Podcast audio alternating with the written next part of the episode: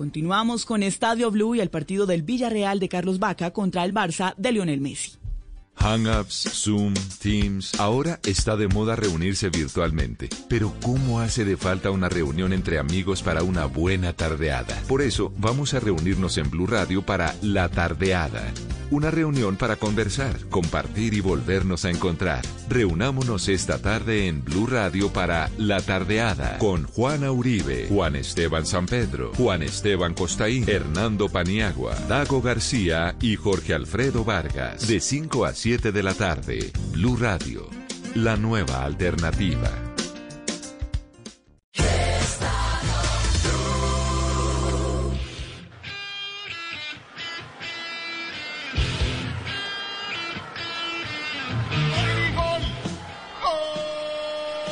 Vamos a la cerámica, volvemos a la victoria del Barcelona. ¡Hay gol en Italia! Gol del Napoli.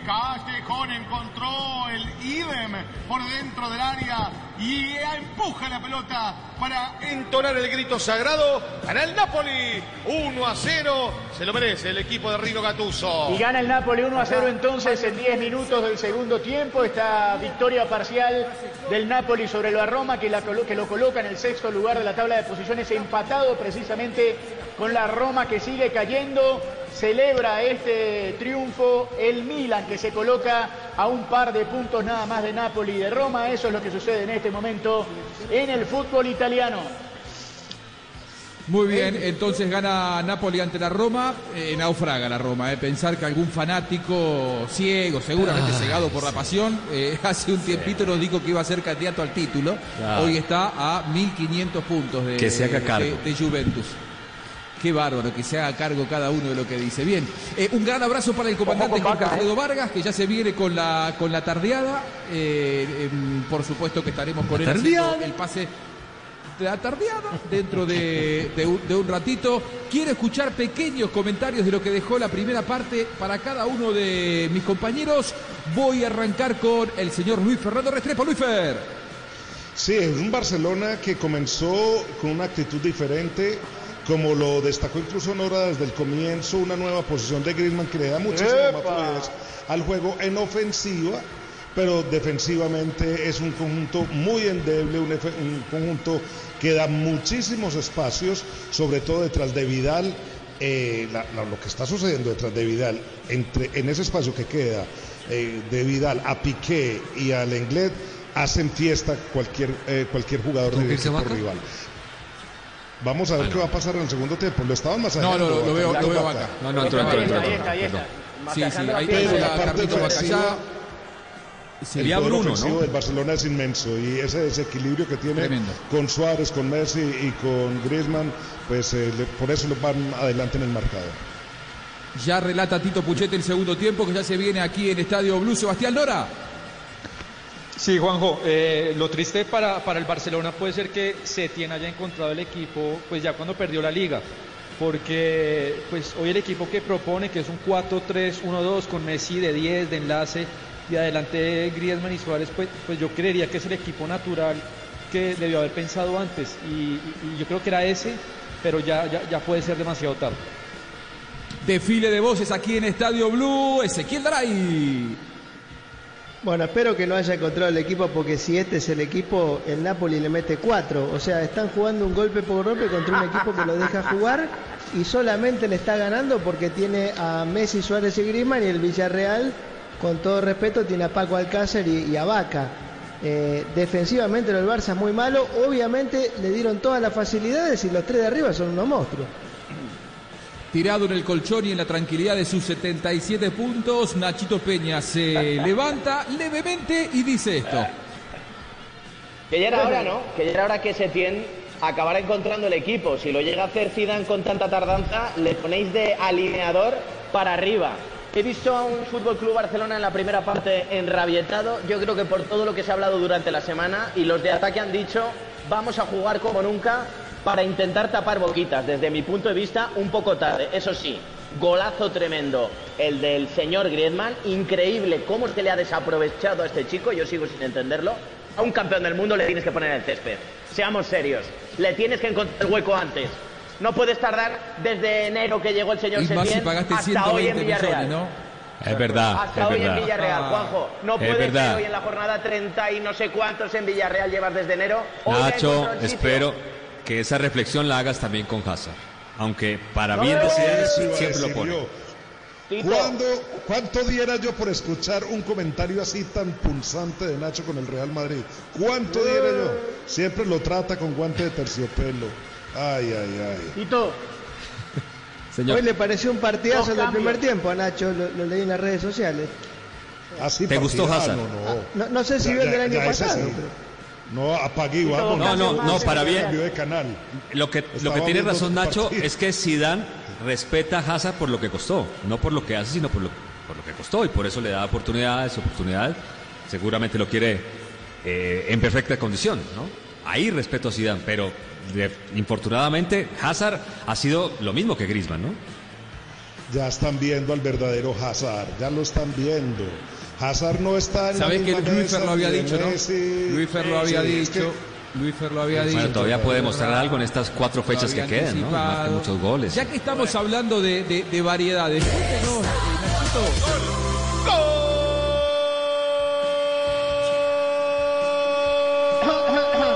Gol de la Roma. Mkhitaryan en una buena jugada de arranque nomás. Y la aprovecha bien el armenio. Lindo derechazo, le prendió mecha, explotó adentro. Empata la loba. 1 a 1. Bueno, la Roma le empata entonces al Napoli, Juanjo, al super equipo de Napoli que está a tres puntos. Ah, Carraspea. no, Napoli está Carraspea, a porque- 67 puntos igual. Bueno, la Roma le Ah, empata pero- a ese equipo. Con Mkhitaryan, pero con ese que... está bien. Pero con este ¿Eh? gol que queda, lucha el campeonato Roma. No, eh, en nuestro, nuestro lugar es ahí, ahí, ahí, tranquilo, no te Ah, preocupes. queda Pero bueno, a, a Mkhitaryan 29 puntos. a la misma 29 cantidad del. Napoli que tanto le gusta a ustedes, a la misma cantidad, es más, un puntico más. por Qué encima. locura. No, yo soy de Napoli, marca estamos el en gol. segunda. Yo soy de Napoli, estamos en gol. segunda. y Sí. empata el partido, el hombre que se va a quedar en la Roma luego de confirmarse entonces la continuidad del préstamo del Arsenal. Así que 1 a 1 el partido en 61 minutos y medio. Tito, deme un par de minutos de relato y después de esos dos minutos, cuando esté tranquila la Juanjo, cosa, ¿le puedo- quiero que Nachito, quiero que Nachito nos cuente Grande, un Nacho. poquito qué fue lo que pasó hoy con James. ¿eh? porque James Uy, hoy directamente no fue ni al banco de suplentes. Es el Tendencia. tema del día en Colombia y no lo hemos Tendencia. tocado. Así que un par de minutos de relato de Tito y nos metemos con, con- con Nacho para empezar a hablar de ese tema y para polemizar. Dale, Tito. Cortamos a Octavio que nos contaba que Bruno Soriano está en el campo también. Hay otro cambio en la delantera que es Moy Gómez. La pelota precisamente la lucha Moy Gómez, pero vino por allí Semedo. Recortó de buena manera y retrocede a su arquero.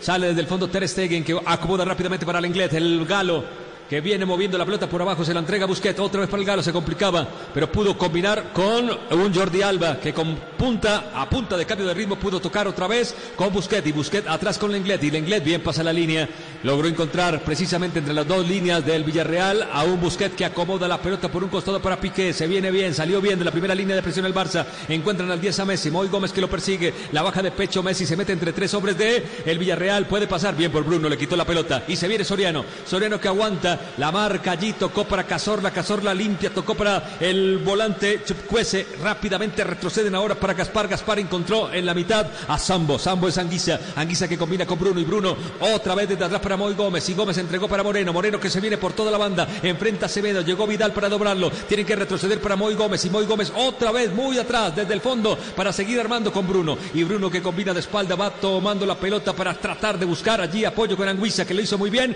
comete falta en la mitad, Busquets para amarilla, cobraron rápidamente. El balón servido para Cazorla, Cazorla quiso meter para Vaca, cambió la trayectoria y recupera bien desde atrás el Barça, vamos a ver si se viene la contra, si logra allí con esta jugada Sergi Roberto, no, prefiere tocar, se apoya sobre la banda izquierda donde aparece Suárez, Suárez retrocede para Busquets, Busquets la para, puede abrir por la banda derecha, encontró a Messi, Messi que la para con mucha calma, toda la línea divisoria, sector derecho, allí se juega este partido, combina con Semedo, Semedo para Arturo, Arturo lo para, la toca, retrocede y parece que no quiere avanzar mucho el Barcelona, sino que quiere mantener la pelota en sector intermedio, Juanjo. Qué relator tenemos, por favor, ¿eh? Qué lujo nos damos aquí en Estadio Blue de tenerlo a Tito Puchetti y de poder polemizar. Tenemos toma, un gran amigo. equipo. Yo se los digo habitualmente a ustedes en el, en el chat interno que tenemos. Estoy muy orgulloso de tener este equipo que tenemos aquí en Estadio Blue, pero podemos decirlo también públicamente, no está mal reconocer el gran talento periodístico que tenemos con cada uno de los componentes de, de Estadio Blue. Nacho, ¿nos contás un poco qué fue lo que pasó hoy con James? ¿Por qué James aquellas palabras de James públicamente donde dijo no sé por qué no soy titular, no sé por qué no tengo tan minutos, derivó en esto, primero en que no lo ponga ni un minuto en los dos partidos anteriores y que hoy directamente no vaya ni al banco de suplentes, todo viene del mismo lugar. Juanjo, eh, yo una de las cosas que, siempre os he dicho es que James, una de las cosas que no gustaban de James era el tema de dar entrevistas cuando las cosas no salían como él pensaba que tenían que ir y empezar a, lanzar globos sonda que podían poner en solfa al entrenador Zinedine Zidane. Eso Zidane, eso Zidane, Zidane es un tío muy serio y esas cosas no le gustan nada de nada. Dicho lo cual, hoy cuando hemos visto o cuando vimos la convocatoria y vimos que no estaba James, nos quedamos un poco sorprendidos, pero bueno, no tanto, no, no tanto. Nos pusimos a investigar un poquito qué había pasado, pero es que ha sido el señor Zinedine Zidane el que nos ha sacado de dudas en sala de prensa. Ha dicho claramente que ha sido el propio James el que le ha pedido no entrar en la convocatoria y ha dicho, añadido, por el tema suyo. Por el tema suyo. Yo os digo una cosa, conozco muy bien a Zidane.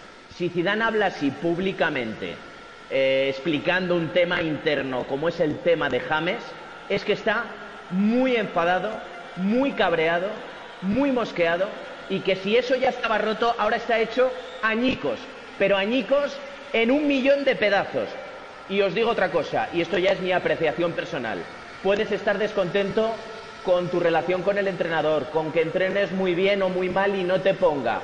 Pero hoy James ha quedado muy mal. A ojos del madridismo y a ojos de un profesional. Un profesional no puede pedir, cuando su equipo se está jugando en la liga, que le saquen de una convocatoria. Lo siento mucho, pero no puede hacer eso un profesional. Lo, dije en el chat interno, es una mancha en su currículum. Así las cosas tienen ustedes toda la razón. A no ser que tenga un problema grave. Y eso no lo sabemos eso, nosotros. Eso es importante. Escuchemos a Sidán. Escuchemos a Sidán como punto de partida de esto que nos cuenta Nacho. Estamos con el partido, con la victoria hasta aquí parcial 3 a 1 de Barcelona, que da la sensación, lo definió en la primera parte, no aprieta demasiado Villarreal en el segundo tiempo, hizo ya tres cambios. Barcelona está jugando al trote y tranquilo. Si pasa algo te lo va a contar Tito Puchetti. Pero mientras escuchamos a Zidane Octavio, luego de la victoria del Real Madrid ante Athletic Bilbao en el nuevo Salmamés, esto decía el técnico francés sobre la no convocatoria directamente de James Rodríguez. Hola, mister, ¿qué tal? Buenas tardes, enhorabuena por el tiempo. Le quería preguntar un poco más por la situación de James, porque si no le he entendido mal, me ha parecido que ha explicado que ha sido el propio jugador el que ha pedido no entrar en la convocatoria. Si nos puede aportar algún detalle más sobre qué, porque ninguno, a no parece muy normal que un jugador profesional, eh, estando bien físicamente, le pida a su jefe, a su entrenador, no entrar en la convocatoria. No, pero por eso, esto son cosas nuestras. Tú me has preguntado, yo te he contestado y ya está, pero no no, te voy a hablar nada más de, eso. Es que Juanjo. Tito, te escucho. Apreciación. Sí, no, no, Nacho tiene toda la razón, Ezequiel. Si no tiene un problema grave, si no tiene alguna situación, una calamidad doméstica, si no tiene una excusa, queda absolutamente muy mal parado. Es más, si yo soy Sidán y simplemente me dice que no quiere viajar a Bilbao porque no se siente bien, por no sé, si no es una razón fundamental, no vuelvo a convocar en los partidos que hagan falta a James Rodríguez. Yo haría eso. ¿Sabés vos?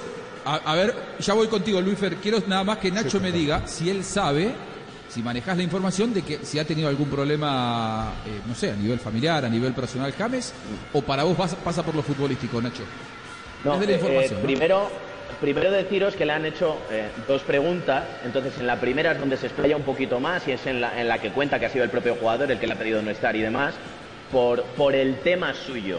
Dice, yo te digo, conociendo a Zidane, Zidane, si es un tema personal grave, un tema familiar o algo así, yo creo que no lo hubiera dicho, no lo hubiera dicho públicamente, nos lo hubieran filtrado desde el club, desde, de alguna manera, pero públicamente Zizou no lo hubiera dicho. A mí a estas horas no me consta que sea una lesión o que sea un problema grave. Ojalá y toquemos madera, no, no sea nada de eso. Pero ya os digo que por mi experiencia y por lo que conozco a Tizú, no creo que dijera públicamente nada si fuera un tema personal o un tema que le afectara mm, de una manera personal y no futbolística. Yo creo que esto es futbolístico. Luis Fer. A ver, yo, yo eh, parto de tres puntos muy, muy, muy rápidos. Primero, periodísticamente no tengo ningún tipo de prueba para poder tomar partido en esto. Y eh, como dice Tito, si mm, se expresó algún tipo de razón familiar o, o personal, eh, pues hombre, estaríamos haciendo mal eh, eh, lanzando un, un, una, una, aseveración. Segundo, yo sí creo que si fuese algo personal, antes o, o, mayor, o, a ver, ¿cómo me explico? Si James tuviese un problema personal, hubiese sido más claro eh, Zidane en, en, la rueda de prensa. Es decir, que ahí sí estoy con Nacho, de pronto tiene que ver algo más con, con, lo que, con la conversación que se tuvo. Pero igualmente también creo que esa declaración que se hizo anteriormente es una despedida ya de James Rodríguez al Real Madrid. Y desde ese momento, seguramente, también entrando en la especulación, hubo algún tipo de conversación. Va Suárez, va Suárez, va Suárez, Suárez, Suárez, Suárez. Se devoró una eternidad, sacó el remate. Luis Pérez se equivocó. Suárez se enoja a sus compañeros, pide un tiro de esquina. Tuvo todo el tiempo para marcar el cuarto. Acaba de errar el pistolero. Dicen sí, claro, que lo es el Atlético Madrid. Claro, eh, estaba diciendo que de pronto, después de esa conversación, o especulando, ya se tuvo la conversación, ya James Rodríguez y Sidán saben que no van a seguir juntos, ya partieron cobijas, ya le dijo Sidán que no va a contar con él para la próxima temporada, se hizo esa declaración y todo esto ya es consecuencia de lo antes hablado. A mí no me sorprendió la no convocatoria, pero, y sí creo que hay algo futbolístico, pero es, es, es, algo que ya se viene hablando a la interna y para mí ya incluso James Rodríguez debe tener otra cosa amarrada y no quiere estar arriesgando su integridad física para seguir jugando con el Real Madrid y así poder tener un buen contrato. Ezequiel Daray. Como dice Luis Fer, no tengo pruebas para saber qué es lo que pasó. Si es que está arreglando su pase a otro equipo, me parece una muy mala actitud eh, porque primero tenés que terminar la temporada con el equipo que, que es dueño de tu pase. O sea, paga.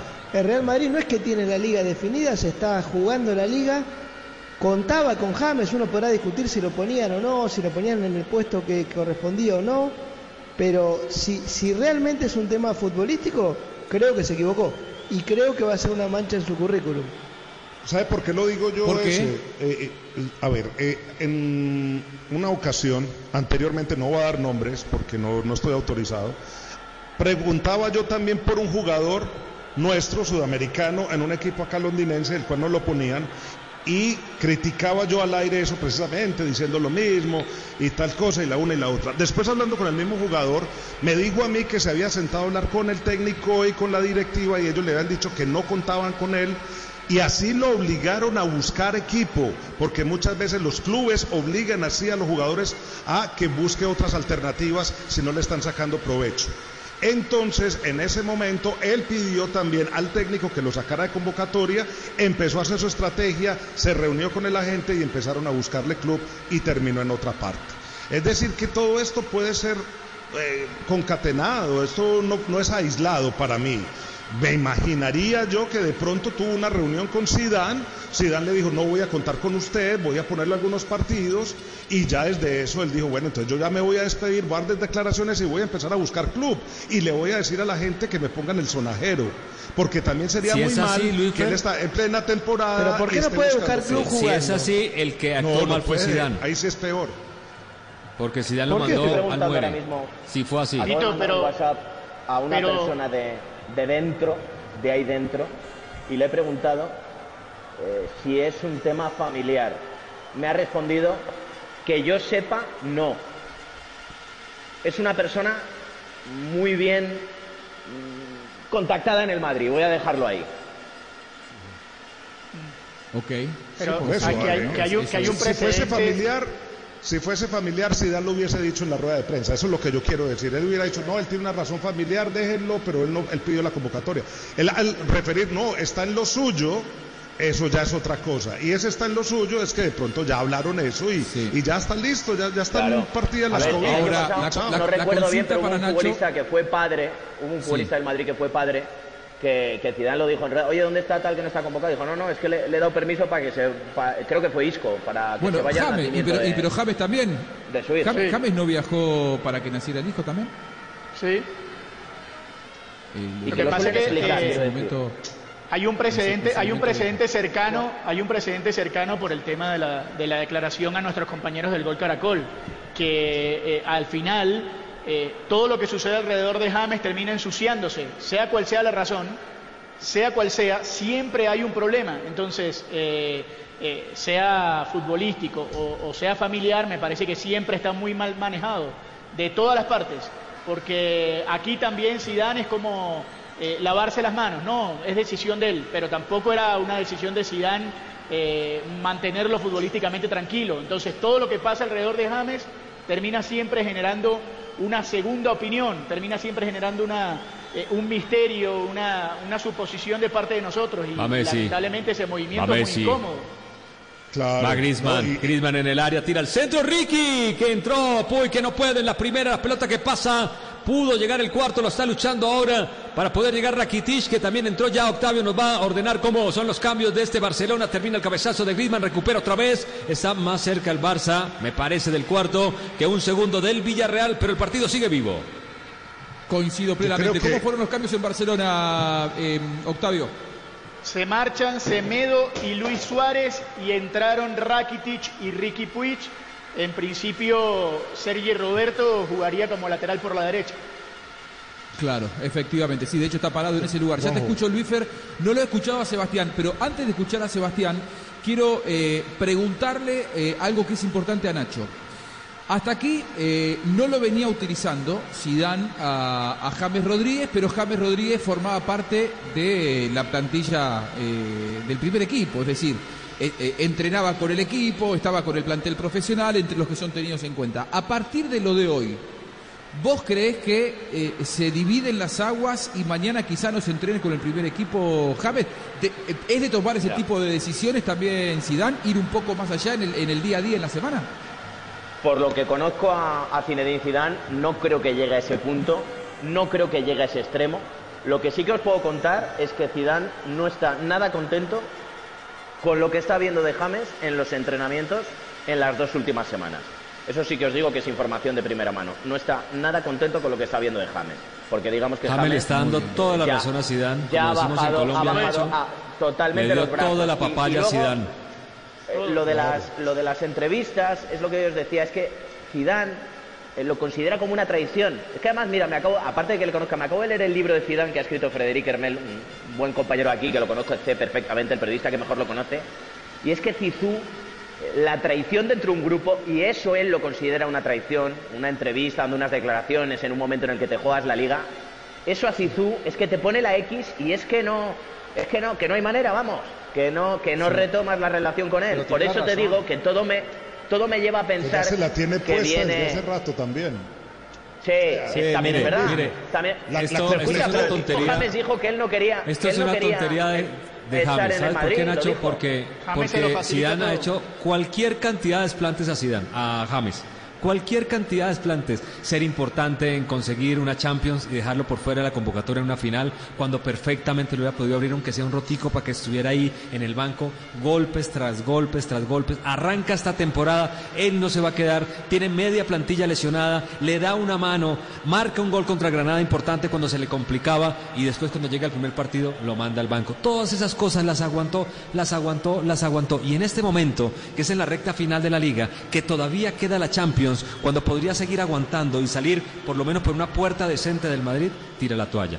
Y ahí está la gran a, ver, no, no- no es la manera, no, no- no es la manera de tirar la toalla, pero la toalla estaba tirada. A ver, Claro. eh, a- hacer lo que le hizo eh, en la noeta, ponerlo en esa posición, después no ponerlo nunca Sí. más, era obvio que no lo tiene en todas. cuenta. Pero No, aguante, a aguante, aguantó lo más, aguante lo menos. muy mal. No, Pero no, por eso digo, yo, pero tenía sus seguramente- motivos.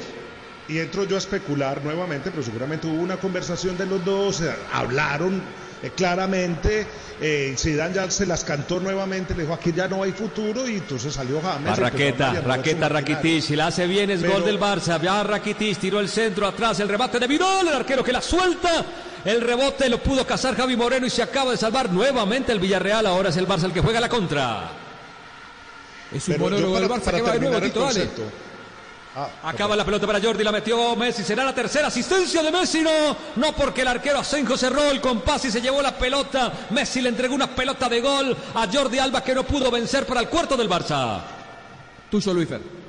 Sí, no, la única cuestión que yo le iba a sugerir a Nacho, y si él conoce a la gente que va a la rueda de prensa, es preguntarle a Zidane qué es lo de James. Esa es la pregunta que faltó, porque si a mí me dicen, no, es que James está en lo suyo, pues sí, bueno, ¿y qué es lo de James? ¿Qué es lo Y suyo, ahí no? nos hubiese ¿Qué es lo aclarado todo, Claro. claro, No, ¿qué es sí, lo sí, suyo? precisamente el, el corte, el corte que hemos puesto, el corte que hemos puesto es la repregunta. O sea, se le pregunta una primera vez y en la repregunta, si os fijáis, Mario Cortegana, es compañero mío, le dice, pero podría ahondar un poquito más, Zidane, podría eso, explicarnos pero- cuáles son esos motivos y demás. Pero le abrieron y la Zidane dice, puerta, no te voy a decir nada más.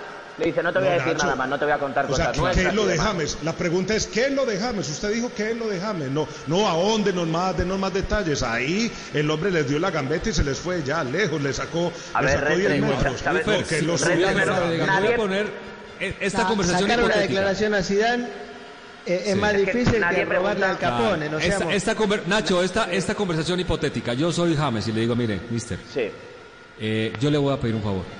Yo, la verdad, no aguanto un minuto más en la... Es que ya ni es en el banco, es en la tribuna.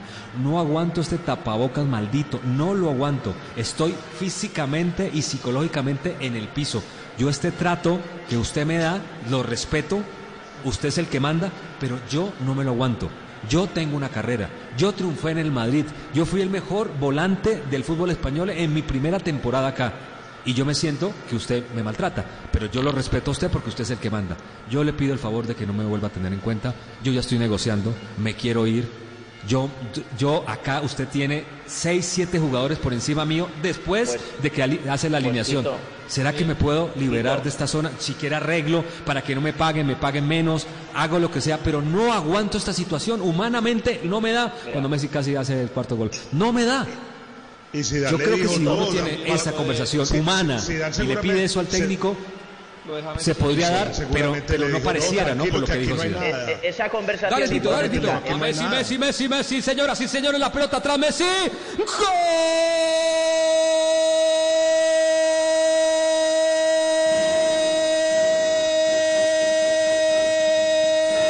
¡Gol del Barcelona, Messi! Centro atrás, llegó muy bien ganando el fondo.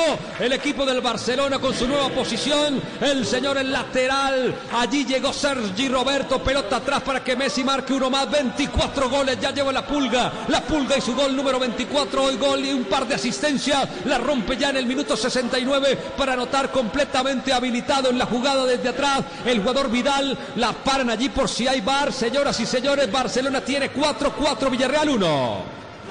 Qué gran pase entre líneas de Arturo Vidal, ¿eh? Arturo Vidal en la gestación de la acción después de la enésima oportunidad en la que Barcelona insistía en la misma jugada sobre el arco del rival.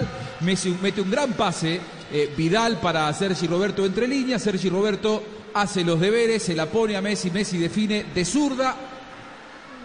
Llega la pelota medianamente rebotada, pero se transforma en el, gol, en el cuarto gol y el número 701 en la carrera profesional de este verdadero fenómeno. La verdad es que está interesantísimo el debate. Yo quiero sumar algo, una pequeña opinión de lo que yo pienso, ¡Lorenzo! ¡Golazo! y escucharlo a Sebastián Nora. Este es el Otro gol. No sé, pero hay un lamento romano. Gol del. Napoli, golazo, golón, extraordinaria pegada de Lorenzo Insigne. 2 pero a 1 Filipe apareció Lorenzo Insigne para marcar el 2 a 1 a falta de 7 minutos en San Paolo. Gana Napoli Este 2 gol a no 1 hablamos a la. Roma en el fútbol italiano. Bien, bien, bien. Eh, me atención porque en los cambios de Villarreal me parece Salió que Vaca, lo sacaron ¿no? a Vaca. ¿eh? Sí, sí, me parece que lo sacaron Me a parece Vaca. que salió Vaca. Y Llama la atención porque había entrado en el final de promediando la Sí, primera salió Vaca. parte. ¿Y quién entró? A ver, A ver, salió de la cancha Cazorla también. Había entrado con el número 11 por parte del Villarreal Samuel. Trigueros. Y Trigueros entró por... offside, anularon el gol de Messi. sí. No, yo no lo veo. Esto no importa cuándo ¿Por lo oigas. El VAR, el VAR sacándole un gol a Barcelona, no importa cuándo lo digas. El VAR dándole un gol al Real Madrid o dándole un penal y sacándoselo a Barcelona. Bien. Piqué le dice, No, muchachos, no, con la una computadora hora, están manejando la liga. Una Pero cosa bueno, eh, eh, una cosa, Juanjo, a mí me vendisteis aquí que una vez que apareciera el VAR, el Real Madrid se olvidara de ganar campeonatos. Y ahora ha cambiado vuestra teoría. Ahora es que el VAR, Pero no es el VAR, ayuda no- al Real no- no- Madrid. no le echen la ¿No culpa decíais que cuando estuviera el VAR se acababa el robar El del VAR Madrid, son según cámaras y vuestra teoría? pantallas. Y ahora el VAR le ayuda. A ver si por lo menos eh, eh, seguir un seguir un camino y, y ir hasta el Es final, no cambies cada 10 minutos. Es que el bar sigue siendo Descarado. manejado por hombres, Nacho. Muchachos, salió, a ver, por eso salió Carlos Ha Vaca. ganado dos ligas de las últimas 10. A ver, salió Carlos Vaca y entró, dale. salió Carlos Vaca y entró Fernando Nino y salió Santi Cazorla y entró Manu Trigueros. Lo de Manu Trigueros fue hace Nino, ¿qué de, número de 8 o 10 tiene? minutos. Si lo tienes por ahí, Octa. ¿Cómo? Nino, ¿qué número tiene? Si lo tienes, por favor. Ya te doy el número de Fernando Nino, 34. Te va Busquets también, ¿no? 34. Sale de la cancha Busquets y entra el inglés, el danés. Danés. Southgate, entraron Ansu Fati y, South, y Southgate, no, eh, no Braithwaite. Braithwaite. Braithwaite. Si entra Southgate nos vamos todos, porque ya, Sí, ya- sí, ya no, no, está no. bastante Pero- mal la cosa. El, el VAR podría, podría lograrlo, ¿no? Que deje de ser Sí, técnico sí, de la sí. selección inglesa. Si ha logrado tantas cosas el VAR en esta temporada, imagínense. Dejar al VAR tranquilo. De- digamos No, no, algo.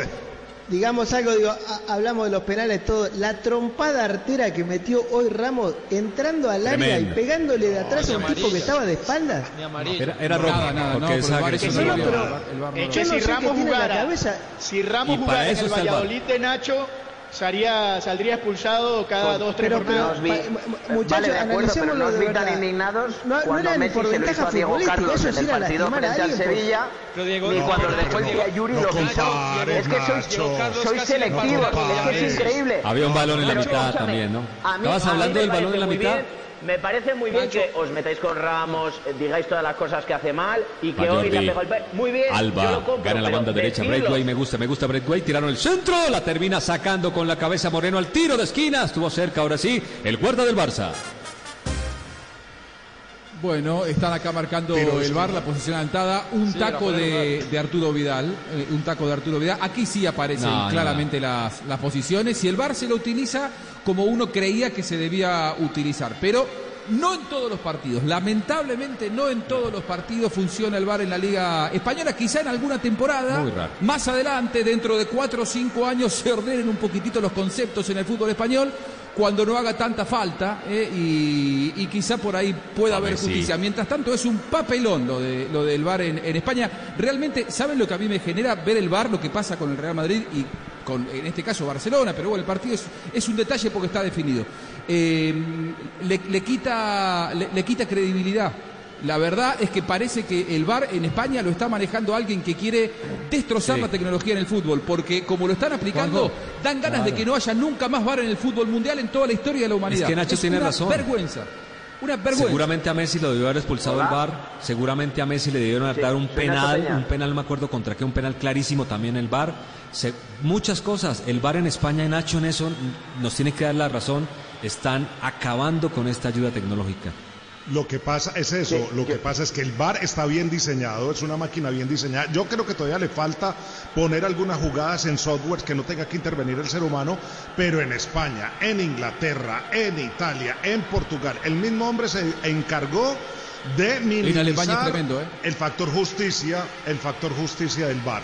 Increíble, es Sí. increíble. Hace un rato largo, Tito, muchachos, déjenme escucharlo a Sebastián Nora, que lo tenemos y no, no, no pudo hablar ni de Jame, ni del VAR, ni del gol anulado a Messi. Eh, maneje usted de aquí a los próximos cinco minutos de qué quiere hablar, señor Sebastián Nora. Por favor. bomba. No, me- muchas gracias. No, me, me quedé con las ganas de comentar lo de James. De, de acuerdo que está bien anulado el gol de Messi. A ver, eh, también dándole el beneficio de la duda si le pasó algo extremadamente grave, porque cualquier trabajador del mundo, sea futbolista, obrero, mecánico, si tiene algo muy grave y no puede trabajar, es normal. Pero yo creo que a estas alturas, en los últimos meses, lo de James es totalmente indefendible. Eh, un jugador, pues, eh, Tito lo comentaba, por más de que se sienta mal, juega un equipo rodeado de estrellas en el que está Hazard, si no está Hazard entra Vinicius, si no Asensio, si no Isco y si no tienes minutos mala suerte y, y te dan una oportunidad eh, es verdad que no en su posición natural, pero te dan una oportunidad jugándote la liga, no en un amistoso contra la Real Sociedad y a los tres días vas a un medio colombiano que eh, es comidilla para los periodistas, nos viene muy bien, pero le tira leña a las directivas diciéndole que por qué no lo vendieron al Atlético de Madrid cuando no, no, sé por qué tiene que decir explícitamente que el Atlético de Madrid podría decir otro club y ya criticando a Florentino, después criticando a Zidane diciendo que no sé por qué no juego. Maestro, no juegas porque juegas en un equipo de hiperestrellas, de genios del fútbol mundial, en el que tú eres muy bueno, pero, pero juega Modric, juega Cross. Entonces, es una lista, en mi opinión, de, de, de algo que a esta altura hace que es indefendible para un profesional de un equipo de esa latitud, de esa envergadura, que se comporte así y da tristeza porque termino con esto, Juanjo James se va a ir del Real Madrid, no con todas las cosas buenas que Tito nombró que tiene la razón, sino con esta imagen. Y la gente en la vida se queda con la última imagen de las personas. Sí, es una lástima. Yo, quiero, quiero, dar un solo concepto, un solo concepto sobre el tema James que, no, que fui el único que no pudo opinar. Uno cortito nada más. Yo creo que el gran error de James, si bien esto de hoy es un error insisto, con, el, ¿no? Con, si no le pasó nada, ¿no? Si le ocurrió algo, si tuvo algún problema familiar, todo esto no existe. Pero digo, si él pidió no jugar, eh, si bien es un error, el error inicial es haberse quedado en esta temporada en un Real Madrid dirigido técnicamente por una persona que no lo quería. Yo creo que a James le da una temporada más el Real Madrid por Florentino y no por Zidane. Y este mensaje para mí, ¿no? De, James de hoy, que sin dudas es rupturista, es decir, romper la relación, es un mensaje directo para Florentino. Decir, eh, date cuenta que yo no tengo que estar acá, porque con este señor no voy a jugar nunca, no me voy a llevar bien y tengo que irme para seguir mi carrera. Y de esta manera, con este tipo de, de eh, actitudes, James lo que hace es terminar de autoempujarse afuera del Real Madrid para convencer a esa mano templada, a esa mano que lo sostenía fuerte, que era la de Florentino, no la de Sidán, porque saliendo campeón como va a salir campeón Sidán, ¿alguien cree que Sidán la próxima temporada no va a estar? ¿Y qué vamos a estar? En otra temporada nuevamente en donde James queriendo salir, Zidane sin utilizarlo y en el 2021 seguiríamos con este discurso de que Florentino lo sostuvo, Florentino le dijo no, vos fuiste una gran inversión, te quiero dentro del club, pero Zidane no lo utiliza. Creo que James con esto lo que decidió fue inmolarse, tomar una actitud rupturista y de esa manera decirle Florentino, déjame salir porque me está haciendo mal quedarme acá. Eso es lo que yo creo, ¿eh? eso es lo que yo creo, sinceramente. Exactamente, eso es lo que yo iba a decir, iba a formular la pregunta. ¿No será que James con esto precisamente está diciendo, me quiero ir y me voy ya? De una forma muy desagradecida porque Florentino siempre lo ha protegido y lo considera su gran... Eh, Fue soltame Florentino. Pero soltame, la mano, déjame. Voy a hacer algo para que me dejen ir. Y, y aprovechó e hizo todo esto. Para mí es eso, estoy completamente de acuerdo, Juan. Compis, pero un año, un, año tarde, ¿no? Porque esa exposición que, que hacía Juanjo decía, no, si tú sabes que tienes un jefe que no te quiere, como si yo entro a trabajar en un sitio, en una radio, en una tele, y sabes que tu jefe no te quiere, que no te va a poner a hacer pie de campo, que no te va a dejar entrar a contar las noticias. Entonces tú en ese momento te tienes que plantear qué hago yo en esta radio o qué hago yo en esta tele, ¿no? Claro, se bueno, ¿será que de pronto, temporada. ¿Será que de pronto él se fue del Bayern Múnich creyendo que iba para el Atlético de Madrid y que al final le cambiaron los papeles en ese partido amistoso? También puede ser. También por eso, de pronto dijo, ya me voy, chao, y llegó con la ambición de jugar en la puerta del frente con el Cholo y un momento a otro le dijeron, no, ahí se le salió Florentino, le dijeron, espérate que ya yo no te puedo vender porque políticamente me reviento. Ahí Puede ser también. Empecemos a mirar todos los detalles. No, ese detalle es totalmente cierto. Epa, Tito. Se nos cayó Tito, me parece. Bueno, eh, detalle, detalle cierto. Yo, yo, creo que le sobró igual una temporada eh, a, la, a, la, permanencia de James en Real Madrid. No debió haber estado. Claramente no debió haber estado en esa temporada. Yo creo que se queda porque lo, sostiene Florentino. ¿Qué hacía? Si él se fue para irse para el Atlético de Madrid y ya estando allá le dicen, no, ya no lo podemos vender, 3-7. quédese aquí. ¿Qué más hacía? ¿Qué más Sí, hacía? no, O no, sea, por eso digo, de esta manera salió a convencer a todo el mundo. Claro, y ya. No ha elegido- Salió y tiró la, la- la pedrada sobre el techo de cristal para poder volarse por ahí. Ha Eh, para mí bien es porque así. Restre se podía haber quedado en el Bayern, ¿no? El Bayern quería que siguiera, o sea, él realmente tenía esa opción. Eh, tiró El más por Bayern- la opción familiar. Sí, El Bayern lo quería comprar. Yo, yo tuve una charla con él en, en la que le digo, mirá, si tenés un problema con Kovac, Kovac se va a ir. Era obvio que iba a pasar y se fue James y a los seis días se fue Kovac. Pero bueno, eh, era Pues, otra él cosa quería más vivir en allá de Madrid, de ¿no? Kovac, pero sí. Y seguramente lo tenían ya convencido que iba para el Atlético de Madrid, por eso se fue. Por eso puede estar amargado doblemente. Dejó el Bayern creyendo que iba por el Atlético de Madrid y se quedó Sí, pero, atrancado pero en el Real Fer, Madrid. Yo no lo te estoy digo, defendiendo. No sé si me escuchen estoy ahí, analizando. pero vuelvo y te digo, una Ahora reacción sí, ahora tan sí, tardía, o un delay tan largo, no, no, no, no, la verdad no me lo imagino. Es que no debió haberse quedado. El Esta temporada no debió haberla iniciado.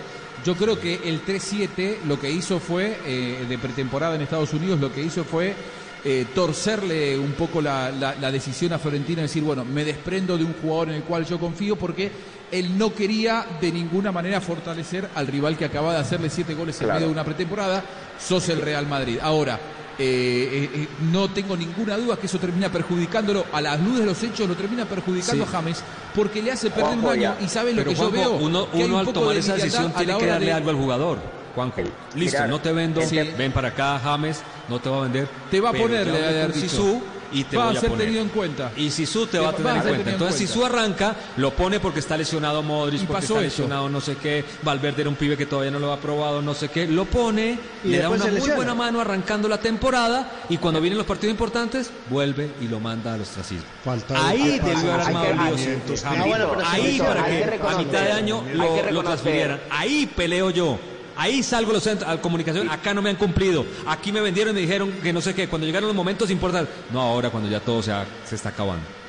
No ahora. Tito, hay que, hay que reconocer que efectivamente tiene la mala suerte del 3-7 y hay otro tema político. Tres o cuatro días antes del 3-7, el Real Madrid vende a Marcos Llorente al Atleti, cosa que aparte del aficionado madridista no le gustó y criticó bastante. Entonces, el 3-7 es como la, la- gota que colma el vaso y que hace, de, joder, después del lío que hemos montado con lo de Llorente, ahora con el 3-7 les vendo a James y vamos, esto es un incendio de narices.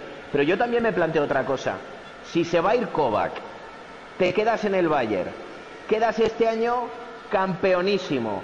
A lo mejor si hubiera hecho con el puesto titular y a lo mejor este verano, después de hacer un añazo con el Bayern, con el tema de la pandemia y demás, pegas el salto al Atleti. Quiero decir, es verdad que ha tenido mala suerte, pero creo que no, Nacho. no toma buenas decisiones. No sé si leéis el concepto que quiero transmitir. Sí, Nacho, claro, claro. futbolísticamente, futbolísticamente, con Hansi Flick, Hansi Flick es un tipo que se lleva bien con todo el plantel, lo adoran todos. James hubiera explotado. James la estaría rompiendo en el Bayern Múnich. De acuerdo. Pero la decisión no Ahí fue está, futbolística, no tuvo está. nada que ver con el De fútbol. acuerdo, totalmente de acuerdo. Mal manejado, mal asesorado y malas decisiones. No es el momento bueno, de bajarse y- del barco y- del Madrid. y- Ah, mala pero, mentalidad pero, de pero él pará, va- también. vamos a darle beneficio de la duda. Tito, a, a- a ver, pongámosle la mano en el corazón. No, no sé si voy a revelar, a- pero digo, si tuvieras un familiar que extrañas y que necesitas ver, Puede ser, puede ser, bueno, puede ser. no, sí, por eso, sí, no juzguemos decisiones personales. Eh, deportivamente puede haber sido un error. está bien. Ahora, está bien. a mí me sacan Pero a el mi Madrid no era opción. y- Pero el Madrid no era opción. Bueno, me voy al Rayo bien. Vallecano, me voy al Getafe, me voy al Leganés, me voy, pero el Madrid no era opción. Si, si tiene que vivir en Madrid, elija otro equipo, no el Madrid. El Madrid mientras tuviera el señor Sidán, porque no es porque le tenga bronca necesariamente, es porque dentro del juego de Sidán ni Isco, ni James Rodríguez. eh, Hace poco Tito, vi la final del año Isco juega 97, siempre. si no estoy mal, entre el Borussia Dortmund ese contra la Juve, que jugaba Zidane de sí. enganche y Moller de enganche. Ni Zidane ni Moller jugaran si en el que- el Real Madrid, porque si tienen dificultad juega- con los enganches. Pero si el que te, Tito, o Isco si tú juega. llamas, si tú llamas a Florentino. ¿Cuánto juega Isco? no me va- Sacamos, voy, a los, voy a los datos, lo que ha jugado Isco. ¿Me escuchas? Es de los el- peores de la temporada. ¿eh? El último, de los peores, los el último, el último Madrid campeón de la Champions y Nacho no me va a dejar mentir que le gana la final a la Juventus. Todas las octavos de final, los cuartos y la semi las juega 4-3-1-2 con Isco de enganche. Y ¿Sabe por qué? ¿Sabe por Sí, qué? sí, y no sí. de enganche, cumpliendo una función. Señoras y señores, Fatu, Fatu, Ansu, gol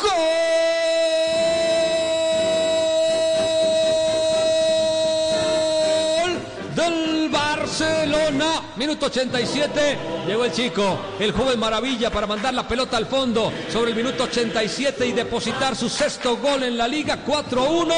Definido, liquidado el partido, Barcelona lo gana. No- Tendrá tiempo para recortar cuatro eh. puntos al Madrid. No entiendo, Tito, qué festejás, qué gritás. eh, no entiendo tu Me, me relato. da pena se tiene porque la, la cara que un tiene. gol, un gol de Barcelona, un gol de Barcelona puede ser en cualquier momento anulado en esta temporada. Esto, esto nos enseña los hechos. Puede o sea, ser. Estos Ojo son si miran este, ¿eh? hechos, Ojo si miran hechos este. opiniones, ¿eh? Ojo si van a ojo mirar este. puede- Ojo. Me ¿Vos parece que? Ansu Fati tenía mal aliento. Ojo, ojo, que tenía eh. mal aliento Ansu Fati.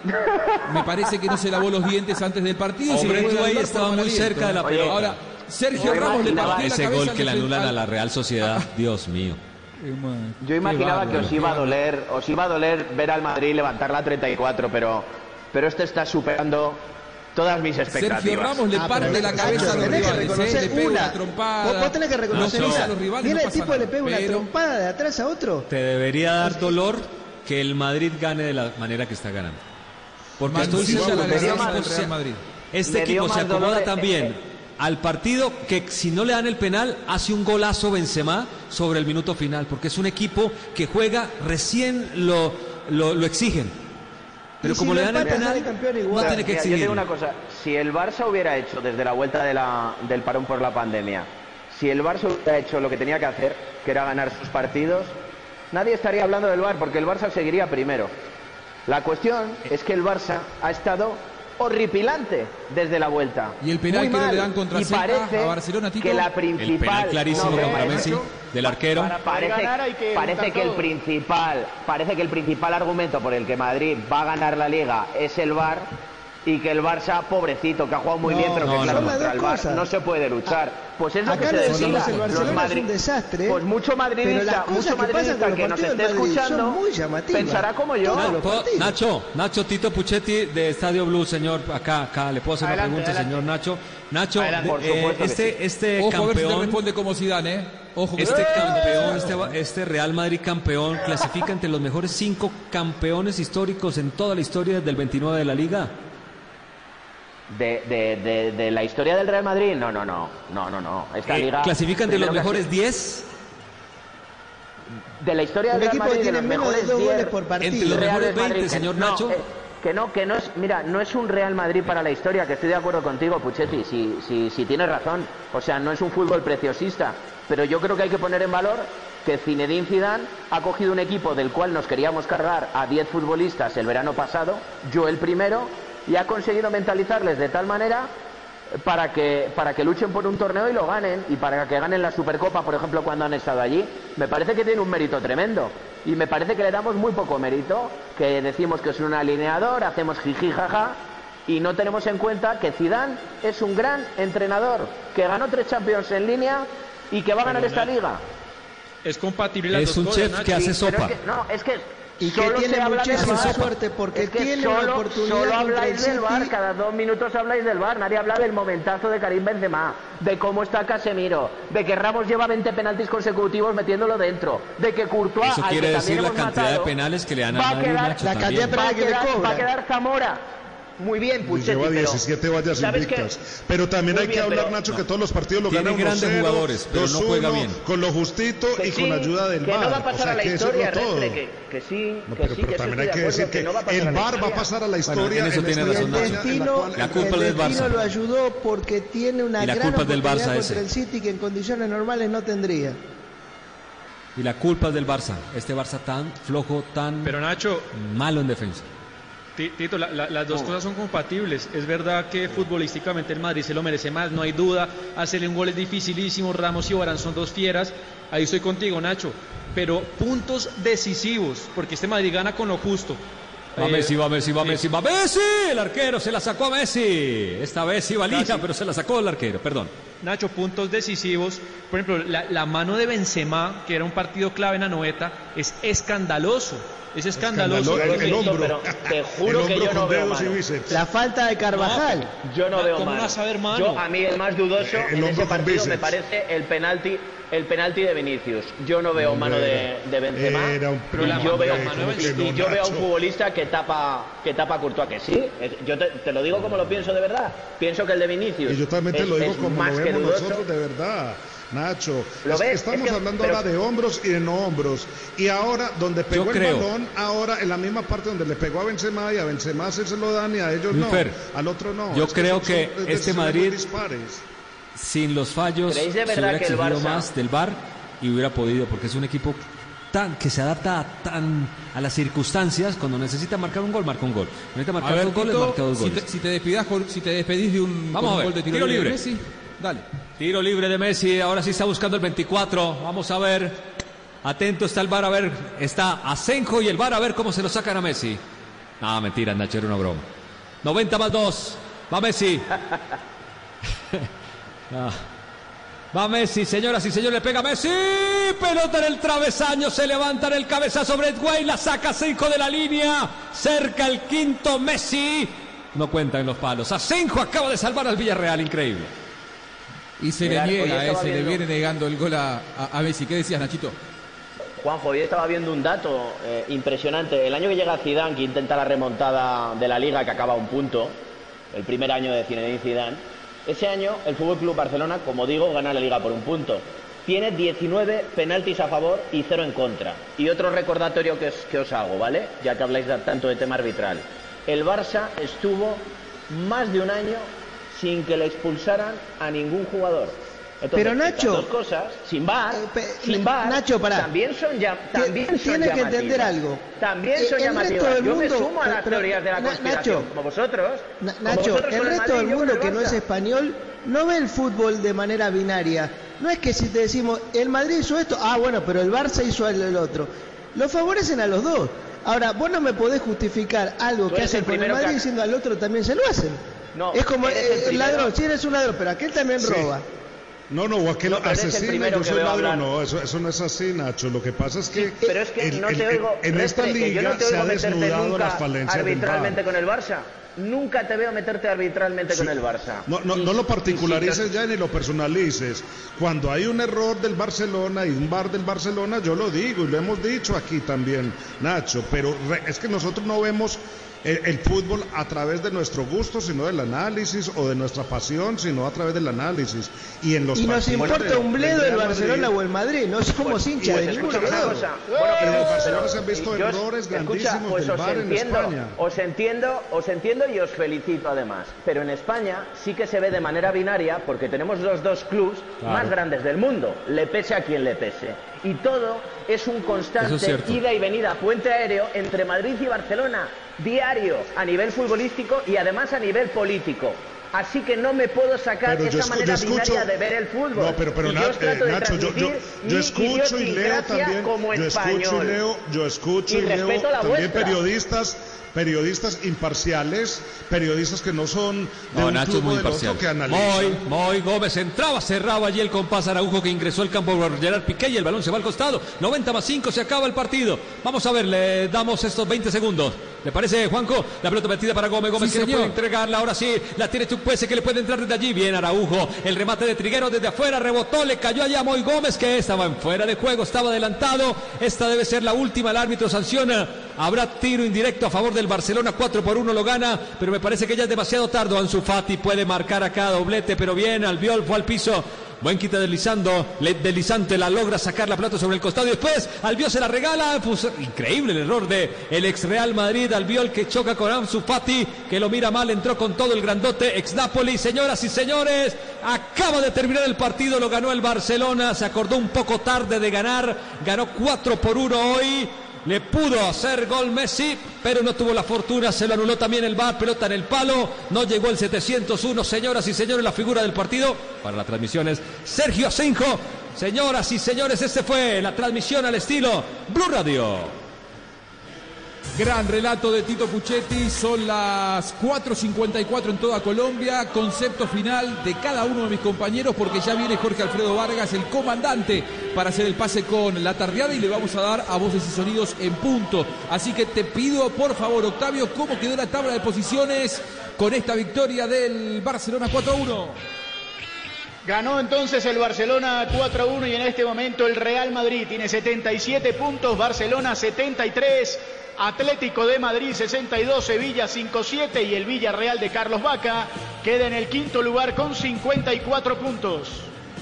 Les voy a pedir por favor a cada uno de mis compañeros concepto final de verdad, ¿eh? de 15 segundos, no más que eso porque no nos podemos pasar hoy. Así que arrancamos con Sebastián Lora. Sebas. Juanjo, eh, el Barça, en mi opinión, más interesante post-coronavirus. Así le hayan llegado mucho. Eh, la figura del partido terminó siendo Sergio Asenjo, con muchas posibilidades. Y creo que de acá en adelante, hasta el partido contra el Napoli, el equipo va a ser 4-3-1-2. Eh, no sé los volantes, pero sospecho que arriba jugará Messi, Suárez y Griezmann. Ezequiel Daray. Ojo con Piqué. A ver Ojo si lo tenemos Piqué. a Piqué. Bueno, no lo tenemos a Piqué, me parece. A verlo. Ahora sí lo escuchamos, dale.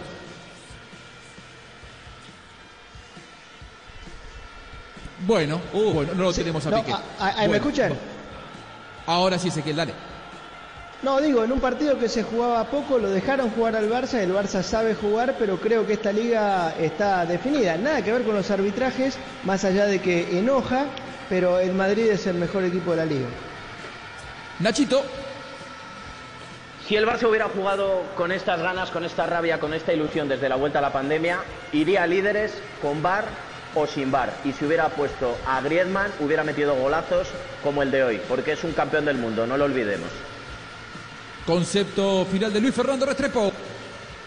Barcelona con mejor actitud, mejor eh, dibujo y mejor disposición táctica y estratégica en el terreno de juego. Aún sigue teniendo errores defensivos. Lo que pasa es que esta noche no tuvo un rival que lo pusiera en aprietos. Buen triunfo del Barcelona, pero la liga ya es blanca. Muy bien, la liga ya es blanca, es cierto. 4 de la tarde, 56 minutos, se viene la tardeada. Tito, tu concepto final de una tarde cargada No. de fútbol, de emociones, de goles y por supuesto de polémica, como siempre, al estilo de Estadio Blue. Muy de acuerdo con todos los compañeros. Esto ya es del Real Madrid. Me alegra mucho por su arquero, un gran arquero, por Ramos, que pese a las cosas que no me gustan de Ramos, es un tremendo jugador. Barán, que también un marcador central fantástico. Casemiro y Benzema. El resto dan mucho todavía que, que desear. De pronto Kroos se salva un poco, pero los extremos, la manera de jugar de Zidane no nos llena, no nos satisface, no enamora, pero es el mejor de todos si tenemos en cuenta estas grandes individualidades, Juan. Y ya tenemos al comandante Jorge Alfredo Vargas para hacer el pase con la tardeada y entregar en punto. Tenemos tres minutitos para disfrutar de una charlita como nos gusta con el gran claro. comandante aquí en Blue Radio. No, Jorge Alfredo, solo, solo- ¿cómo le va, solo- amigo? solo una pregunta, amigo Buscalia, a todos, a Nacho en España, y a, y a Luífer en Londres, y a todos ustedes, y a Tito Puchetti, y a, Sus- y a Sasso y todo. Pero cuando pitan un penalti a favor del Real, no se pita a favor del otro equipo. Digo, yo no tengo ni idea, pues así pues es mucho más... Digo, no O sola- digo dos no, digo, pisotones, ¿no? solté, sol- En un sí, área fue penal y en el otro no. Por eso. Es que Estoy también eso ayuda. Claro. Eso ayuda. Claro, es que el bar tan solo para un lado es muy difícil. Por eso, Jorge. es que, es que simplemente, no, estoy hablando siempre como aficionado aquí en esta de ustedes son los solo dejo ese temita, de pronto mañana en, en blog eh, habrá debate sobre eso, pero, pero si es para un lado que sea para los dos lados, digo yo, digo yo. No, es estoy que nada después de que le pitan al Real Madrid lo apagan. Jorge, ya. Exacto. Chao. En fin, Se acabó. España es blanco, sí, eso ya es del Real Madrid. Eh, me alegra escucharles esa excelente transmisión, todas esas historias, esa voz de Tito. Y señor Buscalia, ya estamos listos para la tardeada y esperando el recomendado del vino y de la música hasta ahora con todo ese equipo de Estadio Blue delicioso que se oye en los deportes del domingo en Blue Radio. Muy bien, Jorge Alfredo, porque la intención es entregar en punto para Claro. tener hoy voces y Está lista sonidos Isabela, como, como corresponde. Isabela, sí, señor. Y luego nos quedamos todos escuchando la, la tardeada. El recomendado La de hoy tardeada. es un, vino que en la clasificación... La tardeada eh, es un vino que en la consideración internacional sobre eh, 100 puntos... eh, el Consejo de Maestros del Vino a nivel mundial le dio 92 puntos. Quiere decir, estamos hablando de un nivel Champions League, ¿no? Un, un muy buen vino, pero que en relación precio-calidad está muy bien ubicado y ahí tiene también, en, ese tipo de ranking, 98 sobre 100, es decir, eh, relación precio-calidad es casi perfecto. Difícil de mejorar lo que ofrece este Malbec 2017 de la República Argentina, de la provincia de San Juan. Esto es una, una mm, eh, curiosidad. Un Malbec de San Juan en Argentina es raro, porque los Malbec por lo general en la Argentina son de Mendoza. Y en San Juan, que es su provincia Sí. competidora en el mercado vitivinícola, Sí. eh, se da más el Syrah. Bueno, Mm. este es un Malbec sanjuanino, eh, Valle de Pedernal, eh, la bodega es Piros, con Y, P-Y-R-O-S. Es un vino Malbec muy frutado, ligero. La verdad es uno que, como le gusta a Jorge Alfredo de tomar vino Sí. con tiempo, se lo baja en una noche, Jorge, Jorge Alfredo. una porque nochecita. no es de esos vinos espesos.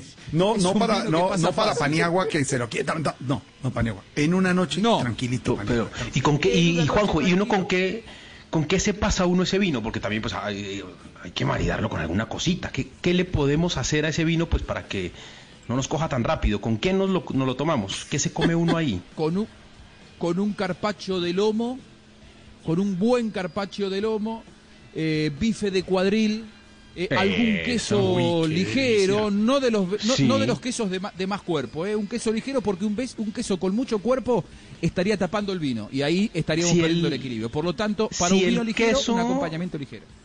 Si el queso está forrado, porque venía así, venía forrado por una almohábana, ¿se puede o no se puede? Como usted diga, maestro, pregunto. por supuesto que si no le voy a enseñar a usted sobre la cultura del vino. Muy bien, ya muchas gracias. Seguramente le ha hablado mucho Jorge.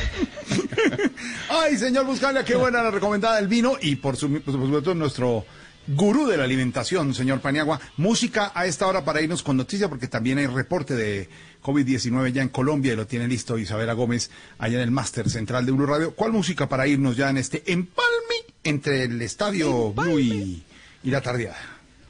Hoy con un clásico, Jorge Alfredo. Anoche estuve viendo con la familia un eh, Bohemian Rhapsody de, de Queen, la historia de Freddie Sí. Mercury, que realmente es una obra maestra, no solamente de la música, sino también la película que surgió en el año 2018. Así que mi eh, regalo para ustedes en el día de hoy, las sensaciones, las emociones que viví anoche en familia con Bohemian Rhapsody. Ahí está, señor.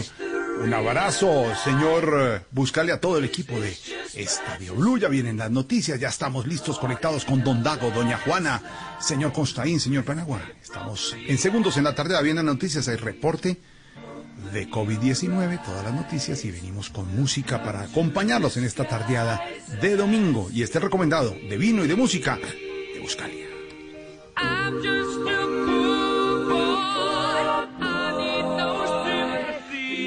Cause I'm easy come, easy go. Little high, little low.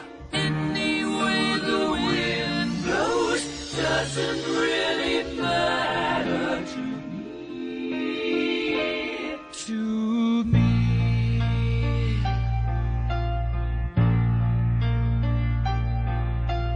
Mama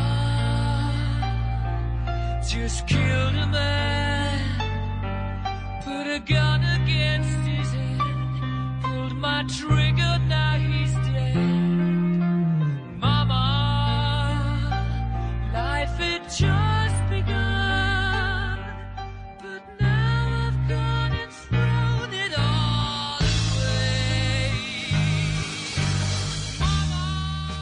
Hangouts, Zoom, Teams. Ahora está de moda reunirse virtualmente. Pero ¿cómo hace de falta una reunión entre amigos para una buena tardeada? Por eso vamos a reunirnos en Blue Radio para La Tardeada.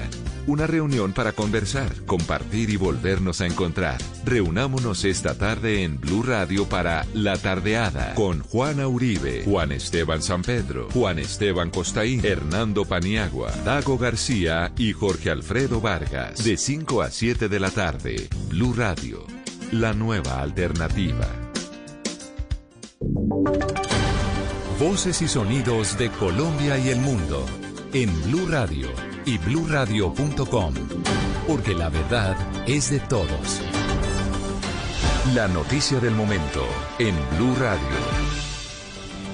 5 de la tarde, 4 minutos en Blue Radio. Bienvenidos a un reporte eh, especial de noticias, las noticias más importantes en Colombia y el mundo. Y hay un nuevo reporte del Instituto Nacional de Salud. Se conocen los 3.721 casos nuevos que se registraron en las últimas 24 horas en Colombia. El país llega así a, un, eh, a una cifra global de 117.110 casos de coronavirus al día de hoy. Hay casos activos de más de 64.907 en el país y hay más de 500 conglomerados. Kenneth Torres, ¿cuáles son los casos nuevos que se registraron en el país? Díganos también la cifra de fallecidos durante este fin de semana y las últimas 24 horas. Eh, Isabela, muy buenas tardes. Pues déjeme decirle que de acuerdo a lo que ha reportado el Instituto Nacional de Salud, eh, señala que hay 540 conglomerados en el país, de los cuales eh, hay que eh, avisarlo, son en Amazonas, en Antioquia, en Ituango, en Arauca, en Atlántico, en Barranquilla, Bogotá, Boyacá, Bolívar, Buenaventura, Caldas, Cali, Caquetá, Cartagena, Cauca, Cesar, Chocó, Córdoba, Cundinamarca, Huila, La Guajira, Magdalena, Meta, Nariño, Norte de Santander, Quindío, Risaralda, San Andrés, Santa Marta, Santander, Sucre, Tolima, Valle, Baupés, Bichada, Guaviare y Guainía. Hay que señalar que durante este fin de semana el Instituto Nacional de Salud ha analizado un total de 42.028 muestras y de ellas eh, lo que eh, ha podido también, eh, ha definido, ha dicho el Instituto Nacional de Salud es que 287 personas murieron durante este fin de semana, 122 el día de hoy y 165 el día sábado, que fue el último reporte que entregó el Instituto Nacional de Salud. Kenneth, 21 eh, pruebas se realizaron en las últimas 24 horas para un total de 3.721 casos nuevos. En las últimas 24 horas se registraron 122 que murieron por coronavirus. Rubén Ocampo, ¿en cuáles son los departamentos del país y las ciudades donde se registraron estas personas que fallecieron por coronavirus? Bienvenido, buenas tardes. Isabela, buenas tardes. Eh, Pues bueno, lamentablemente la capital del país continúa registrando la mayor cantidad de fallecidos por COVID-19. En las últimas horas, 29 personas fallecieron por este virus. En Barranquilla perdieron la vida 38 personas en el departamento del Atlántico. Aparte de la ciudad de Barranquilla, fueron eh, 13 las personas eh, que murieron en las últimas horas en el departamento de Cundinamarca, 5 fallecidos. En eh, Cartagena, en la ciudad de Cartagena, 2 fallecidos y estaremos ampliando la cantidad total por departamentos de pues bueno el total de número de fallecidos que pues lamentablemente eh, pues perdieron la vida por el COVID-19 en las últimas 24 horas. Muy bien, Rubén. Bogotá llega así con el último reporte del Instituto Nacional de Salud a un total de 36.554 casos de coronavirus. También en el departamento del Meta se registran 1.349 personas con coronavirus. En el departamento de Risaralda 614. En Quindío 177. El Valle del Cauca 11.860 personas con coronavirus. El departamento de Cauca 530, Nariño 3929, Huila 380, Putumayo 35. Así llegamos a 117.110 casos de coronavirus en el país. Con los últimos eh, 3.721 casos nuevos estaremos ampliando más adelante esta información, pero Blue Radio conoció una carta que fue enviada por el Instituto Nacional de Salud en el que explica las instituciones del país que por el mantenimiento a un robot que realiza las pruebas de coronavirus, la capacidad para estas pruebas se reducirá a la mitad. Kenneth, ¿qué dice esta carta que responde el Instituto Nacional de Salud? Isabela, muy buenas tardes. Pues el Instituto Nacional de Salud presenta una contingencia por estos días por cuenta de una de las máquinas que procesa pruebas por el coronavirus, debido a que uno de los robots necesita asistencia técnica durante los próximos días. Pues en un correo que fue enviado en las últimas horas a la Secretaría de Salud indica que esto implica que nuestra capacidad se disminuirá a la mitad, razón por la cual debemos tomar las medidas pertinentes para no incurrir en inoportunidades de los resultados de las muestras que recibimos a diario. A partir de mañana y hasta nueva información que daremos a ustedes, solo se recibirán un máximo de 200 muestras durante estos próximos cinco días en los departamentos cuyo laboratorio de salud pública no tienen la capacidad de asumir el diagnóstico ni tampoco cuenta con laboratorios colaboradores ni prestadores adscritos para esta actividad. Los departamentos a los cuales se les recibirá muestras por el aumento serían Amazonas, Guainía, Guaviare, Casanare, Chocó, San Andrés, Putumayo, La Guajira, Bichada, Caldas y Quindío. Con referencia al Atlántico, dice que tiene la capacidad de un laboratorio de salud pública y tres adjuntos para procesar pruebas. La dificultad de este departamento es de insumos y los departamentos tienen la autonomía administrativa y financiera para la gestión de sus laboratorios, dice el Instituto Nacional de Salud en una eh, pregunta que le hizo Blue Radio precisamente eh, al Instituto Nacional de Salud sobre este tema de eh, la falla que está presentando pues uno de los robots.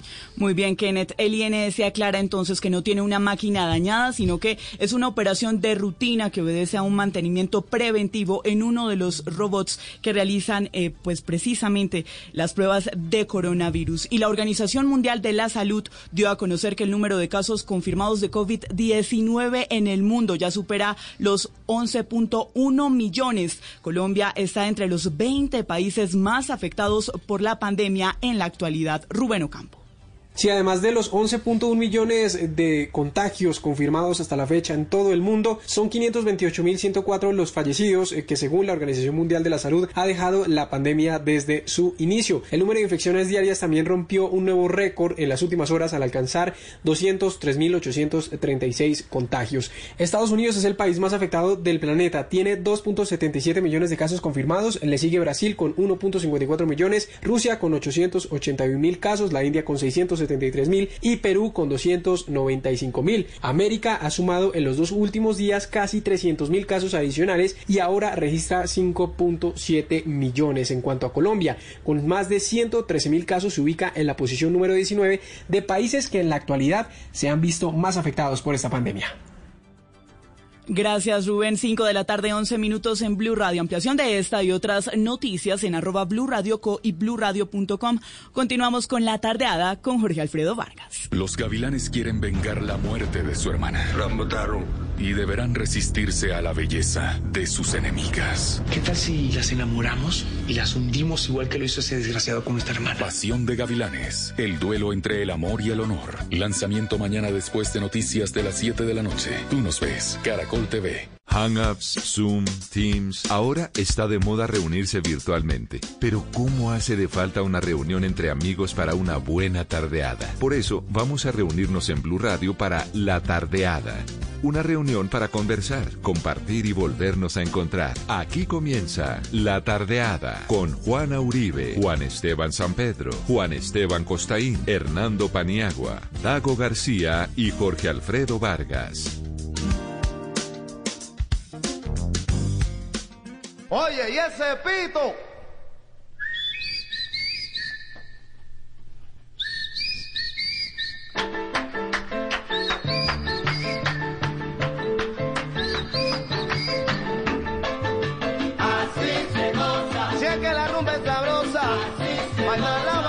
Baila, baila la rosa. Mira si es que te pica la mano. Así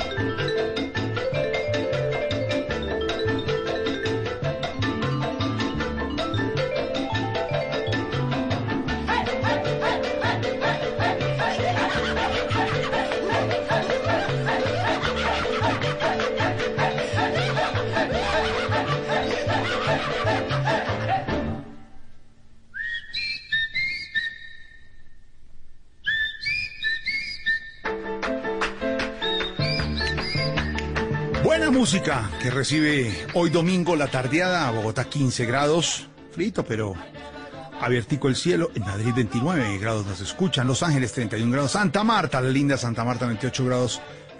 ¿Cómo nos haces de falta Santa Marta?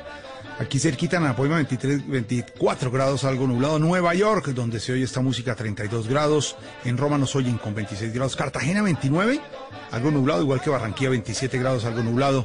Barcelona de noche 26 grados. Cali, la linda Cali 27 grados. En La Habana llueve 27 grados. Y comenzamos esta tardeada con el gran Cheo Feliciano. Aquí estamos en la tardeada con Don Dago, Don Paniagua, Don Constaín y Doña Juana. Estamos en la tardeada, Cheo Feliciano.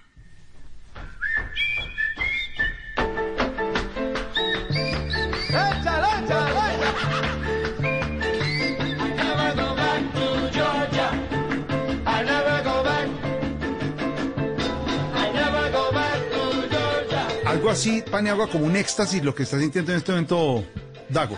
Lo veo por Zoom, como un éxtasis. Esta es la música de Dago, esto Una es lo de Dago. o y sea, cada vez que hace, sí que, es. que hace, él hace igual. Él hace igual, mismo tono, todo. ¿Qué Sí, Cheo. Feliciano es Cheo Feliciano o no, Don Dago? ¿Cómo no? Sí, señor. Cheo Feliciano, el gran Cheo.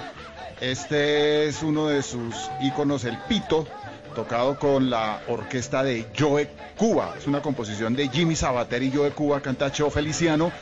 Y la frase de I never go back to Georgia es copiada de un grito de combate que tenía Dixie Gillespie cuando tocaba un tema que se llamaba Manteca, que fue como el primer tema en el cual el jazz se juntó con el sonido cubano. Y en ese momento, comienzos de los 60, estaba ocurriendo todo aquel conflicto racista, eh, especialmente en Georgia. Y Dixie Gillespie utilizaba cuando cantaba esta canción ese grito de combate. I never go back to Georgia. Sabater y Joe Cuba toman esta frase, componen este tema y se lo entregan a la maravillosa voz del el gran Cheo Feliciano, el pito. I never go back to Georgia. Eso.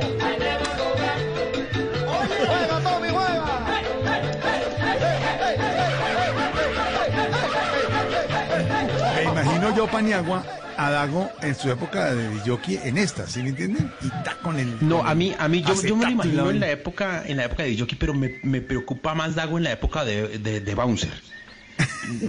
Porque Dago, Dago, ¿cuánto mide Dago? Dago debe medir uno que 1.90.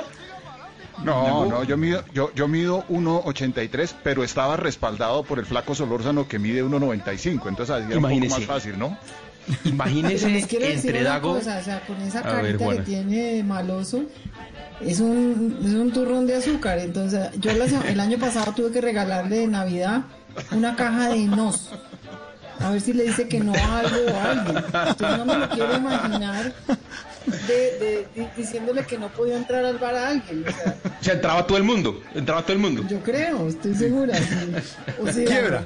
En cualquier negocio quiebra. Uno, bienvenidos todos. Tranquilo, después me pagas. todos. Exactamente. No te preocupes. Eso sí, sí, hemos sabido de... No, es que me imaginaba a mi Juan y, y- y señor Constantín saludándolos en esta tardeada a, a, a, a Dago de Diyoki gozándose la cosa, porque el Diyoki también tendría que gozarse eso, porque no veo poniendo una música tampoco que no le gustara, ¿no, Dago? Sí. No, claro que no, y además, y además eh, eh, eh, incluso en el quebracanto yo empecé como cliente. Sea, nosotros éramos clientes y, era tal nuestra asistencia al sitio que el dueño en un momento cuando necesitó porteros, necesitó bouncers, a los primeros que le echó el, el- el guante fue a los clientes habituales. Entonces, claro, trabajar haciendo lo que no le gustaba, eso fueron siete años de, de placer, pues. Algo así como, digamos, Paniagua y yo de chef, en un de parrilleros en una cuestión de carne. Imagínese Paniagua. lo que pesaríamos. Mm. Uno probando. No, que perdón, probando. quiero saber si sí quedó esto en su punto. Ya le mando, doña- señora Juana, le mando su churrasquito, pero deje de ver cómo le quedó si es el término y tan. Tan, no aproban, tan la empanada. No, tiene que ser una cosa, una cosa de elite, ¿o no? Ese es, ese es una cosa. ¿Nunca, nunca fue de aquí, Constaín? ¿Nunca le ha tocado? Sí, en las fiestas sí como a las 2 de la mañana, nos dijo el otro día. En las fiestas sí, bueno, saludándolos a todos, pero, pero dos cosas quiero decir. La primera es que mientras no prueben el jugo, todo está bien. Pueden probar el churrasco, pueden probar el asado de tira, pero el jugo no, por favor. Eh, práctica muy común, entre otras cosas. Sí, y sí, lo sí, otro, señor. Bajémosle un es poquito que- hasta que quedó muy lleno, sí. Y lo otro, o el, azúcar que mete en el dedo. Y después eh, eh, la lengua. Pero lo otro es que ahora sí- sé también que me une con, con Dago, además de muchas cosas que he descubierto aquí en, en la tardeada, que pertenece a la cofradía del Pitufo Palomo. El Pitufo. Palomo es ese personaje de los pitufos que no sabía decir que no. Ah, Somos ese varios pitufo. los que los que padecemos ese síndrome y yo me identifico totalmente. Yo Estoy ahí, tampoco- estoy ahí también, Estoy aprendiendo. Estoy yendo como a un coaching especial para poder decir que no. Uno, tiene que tener al lado una Juana Uribe, ¿me entiende? Una Juana Uribe. Que simplemente ¿Que le dé uno como, ¿Que- que le dé como- fuerza? Sí, como dijo ayer eh, Yuri, echa tres centímetros para atrás la silla y dice 30. no. ¿30? Ah, no, 30. 30, dijo 30. La, hemos visto momento- decir no, no, don Dago. Sí, No. además Juana, Juan- Juana tiene la oficina contigua a la mía y Juana me veía a mí en esos desesperos de no decir no y un día apareció con una caja de chocolates muy bien empacada y me dijo, Daguito, le tengo este regalo, pero para que lo aplique. Yo no entendía, abrí la caja de chocolate y decía, miércoles, ¿por qué esto? Y me dijo, mírela bien. Y eran como 500 chocolates y cada chocolate tenía un no grandísimo en, en- en pastillaje. Y me dijo, esto es para que cada que usted tenga que decir no, saque un chocolate de estos y lo entregue. Pero ¿cuál, ¿cuál puede ser la clave para aprender a decir no, Juana? A- a- así, de sería. Porque uno No, le queda pues difícil. Es que uno, uno, uno dice que sí a cosas de las que no está seguro y el bollo que se le viene encima después para poder sostener esas cosas, entonces es, yo creo que ahí se aplica es pálido una vez y no colorado toda la vida, ¿no? Es una cosa que hay que aprender, pero también uno, pues hay que aprender la manera de decirlo, yo creo que, que a todos nos ha tocado poco a poco ir aprendiéndola, no, no que siempre hubo- Yo no he aprendido mucho. haya sido, pero... sí. Pero de verdad, o sea, es que muchas veces uno eh, está ahí para eso, ¿no? Para decir no, inclusive para decirle a la gente no, no se vote por el despeñadero que se va a matar, o sea, ¿no? Porque Sí. hay gente que quiere, eh, yo, yo he visto, por ejemplo, gente que se va y le dice a uno es que me voy a dedicar a ser productor independiente y voy a meter mi plata y voy a, no, no haga eso. No lo haga, no lo haga. Pero, No lo pero, hagas. pero, Pero ese- son eh, nos, son nos así grandes, como ese que dice Juana, tal, pero también hay que aprender a, a- a- a los nos chiquitos. Yo voy a contar una cosa, eh, que les habrá tocado a usted. Salir a almorzar con el señor Jorge Alfredo es un problema. Porque desde el parqueadero hasta el restaurante son más o menos 45 minutos porque el señor se toma todas las fotos que le piden, habla con mamás, al teléfono le pasan mamás, le pasan tías, eh, he tenido registros de una o dos abuelas máximo, dos abuelas, sí, pero con todas habla, sí señor, claro, pásamela, sí señor, claro, que es que está cumpliendo años una tía, que sí, pues claro que sí, ese, esos no chiquitos, esos también hacen falta. Pero uno tiene al lado personajes como, como usted y yo siempre tengo personajes al lado que son los que dicen, no, hola, ¿y por qué no tenemos en la tarde buenísimo, el háblate ya con Paniagua y háblate con, con Garry y con Andrés? Y ya, perfecto. Pero y ellos dicen que no. ellos dicen que no, háblate con Juana. Sí, mira, es que queremos una foto tuya para la revista. ¿Qué tal está, Costaín? Una foto tuya para la revista, descalzos, en vestido de baño, toda la familia y todo. Yo, buenísima. Háblense con Inés María. Ah, No, ¿y por qué no le dices tú? No, dámela. No, yo no. me pongo, yo, si ella dice yo me pongo el vestido, no hay ninguna posibilidad de nada. Entonces uno al lado tiene alguien que diga no. ¿Será que es más, será algo que dicen más fácil no las mujeres que nosotros los hombres? ¿Será eso, Daguito? No sé, no, no creo que tenga esto una marca de género, creo que es como, como, como personalidades, pero, pero Juana tiene razón en que en muchas ocasiones uno por su incapacidad para decir no, a veces termina metido en los rollos y metiendo a la gente en rollos impresionantes. Impresionante, yo me acuerdo una vez un señor que me llamó desde un pueblo del valle, no me acuerdo ningún- ni, ni siquiera del nombre del pueblo, a contarme que él, ten- que él era panadero, que escribía, que yo que creía si él tenía alguna posibilidad, y le dije, no, sí, claro que sí. A los ocho días de pronto me llaman de recepción que aquí está el señor no sé qué. Yo, ¿quién? El señor de la panadería. Bajé y el tipo había vendido la panadería y se había venido a Bogotá, de decidido No. hacer carrera como escritor y no tenía absolutamente ninguna posibilidad. ¿Y entonces qué hace uno ahí? Dago, pero, pero, pero, Dago pero por ejemplo usted, leyendo, el, corrigiendo el texto, mirando a ver cómo hace, o sea... Afortunadamente tengo a Juana y digo, mira, ese departamento lo maneja aquí mi vecina Juana Uribe, pase por allá. y- habla con ella. Porque yo imagino que, que, a Dago, que, que, que a Juana, que a Costaín, cada cierto tiempo, muy corto, les llega alguien a decirles, oiga, es que yo, es que mi vida, mi vida es una película. O, o usted con mi vida puede hacer un libro, o con mi vida puede hacer una... ¿Eso cada cuánto pasa? Cada dos días, Sí, cada sí día. pasa. Pasa mucho, pasa mucho. Y, y- y suele ser cierto, lo que pasa es que uno no tiene tiempo de hacerla.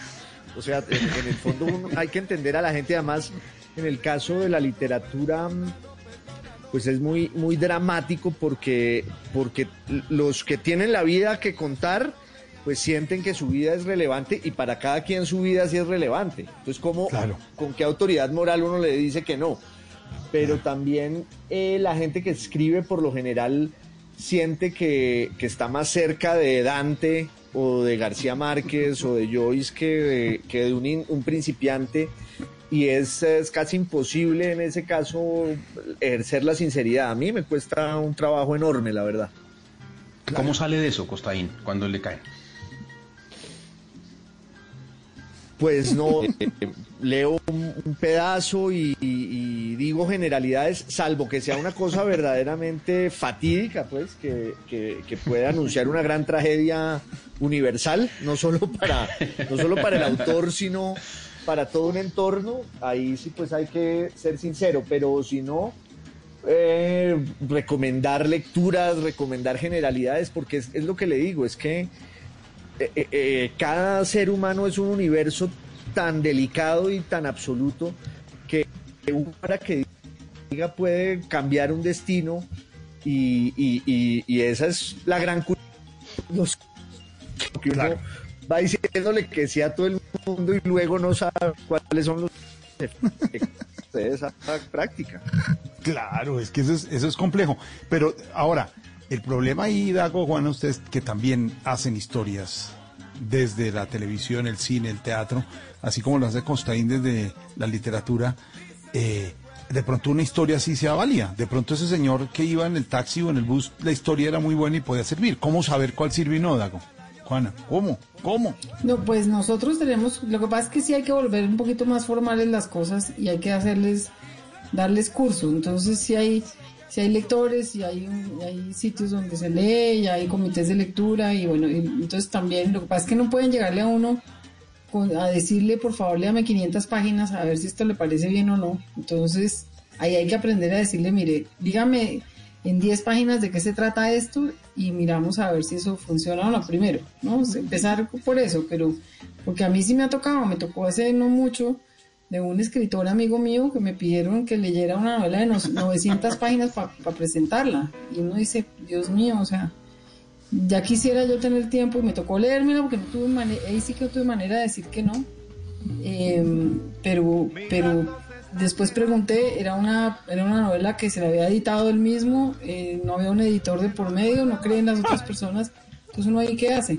Pero generalmente la solución es establecer unos mecanismos reales y objetivos y que la gente vaya pasando y, muchas de las cosas que hacemos llegaron de manera así, llegaron, mire, tengo la historia de fulano así, o tengo, a mí la, la historia de la niña llegó así, llegó por un, por un funcionario público que nos contó una historia.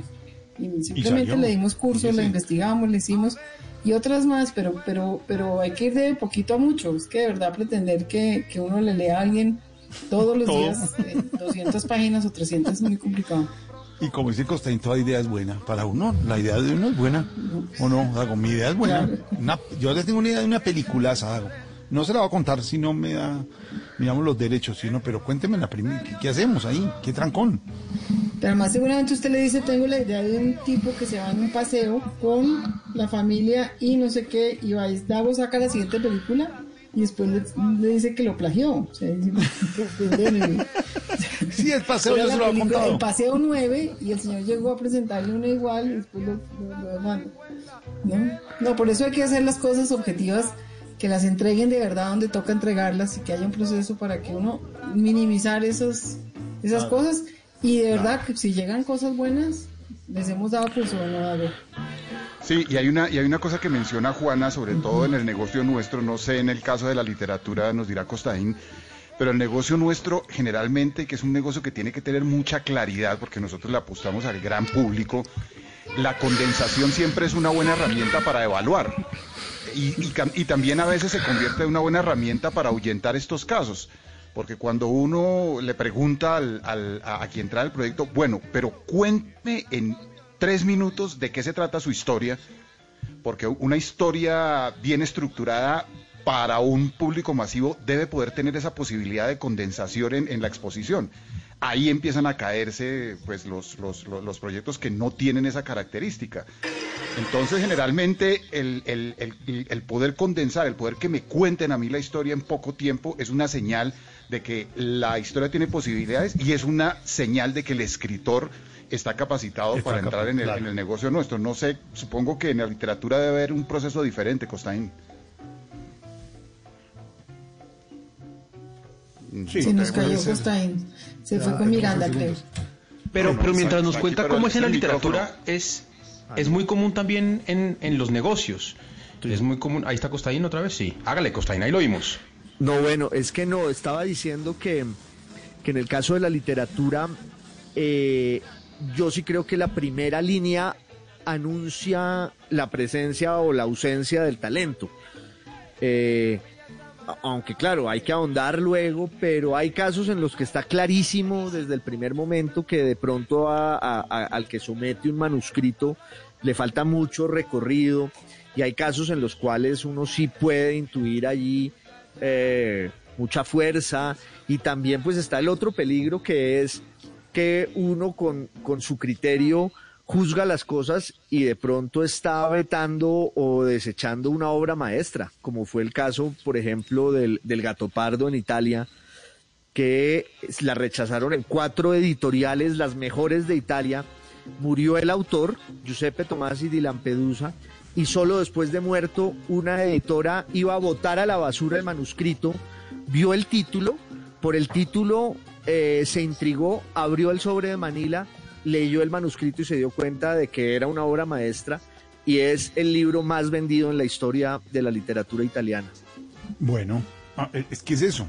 También tiene que haber unas características, como nos explican Dago y Juana en, en la parte de, de televisión, de cine, al igual que en literatura, pero el riesgo está y hay que correrlo. No lo saben. Sí, yo por, e- yo por ejemplo tengo un par de anécdotas que hablan muy mal de mí, que las voy a contar, las voy a revelar. Hace muchos años, Mabel García, que era la, presidenta de Caracol, me llamó y me dijo, Dago, hay un compañero de mi hijo, de mi hijo, del colegio de mi hijo mayor, que es muy guapo y yo quisiera que usted le hiciera una prueba porque en este país que tenemos tan pocos hombres guapos que actúen de pronto, ahí hay alguna posibilidad. Entonces yo le dije, bueno, que venga. Vino él, yo personalmente le hice una prueba, eh, no me gustó, me llamó Mabel y me preguntó, ¿cómo le fue al, al- al amigo de mi hijo? Le dije, mire, Mabel, el tipo sí es guapo, no lo, no, no lo vamos a negar, pero no tiene ninguna posibilidad de actuar en su vida, no, no, es, es totalmente antitalento. Pues, de pronto puede ser modelo, no sé qué, pero para actuar no tiene absolutamente ninguna posibilidad. Ese tipo es Manolo Cardón. No. Sospechaba. No. sospechaba, sí. Sí, que tampoco es tan guapo, digamos. No, sí, donde no era tan guapo. Pero ¿dónde estuvo el error, Dago? no sé, no sé, no, no, no sé. Y también, y también eh, le, por un error, o yo no sé si ahí fue un error o fue un acierto, eh, le dañé la carrera actoral a Félix de Bedut. ¿Por qué? ¿Cómo va a Porque- hacer eso? Cuente a ver. Cu- eh, ah, también hace como unos 20, no, casi 30 años, Julio César Luna iba a hacer una novela, yo era el asistente de dirección de Julio César Luna, y estábamos buscando una cara nueva. Entonces él me dijo, mire, hay un modelo de blue jeans caribú en Medellín, eh, búsquelo, se llama Félix de Bedut, es un tipo que es guapo, hágale una prueba porque yo creo que él puede ser actor. Yo viajé a Medellín, me contacté con él, hablamos, le hice la prueba y lo descarté. Entonces, eh, no sé, ahí, ahí sí no pude comprobar. ganó, ganó. Eh, Sí, a lo mejor. ahí, ahí sí no pude, no, pu- no pude comprobar si me había acertado o no había acertado, pero Claro. creo que, que le allané el, el- el camino hacia, a- hacia el periodismo porque hizo la prueba, o sea que sí estaba interesado de pronto en actuar.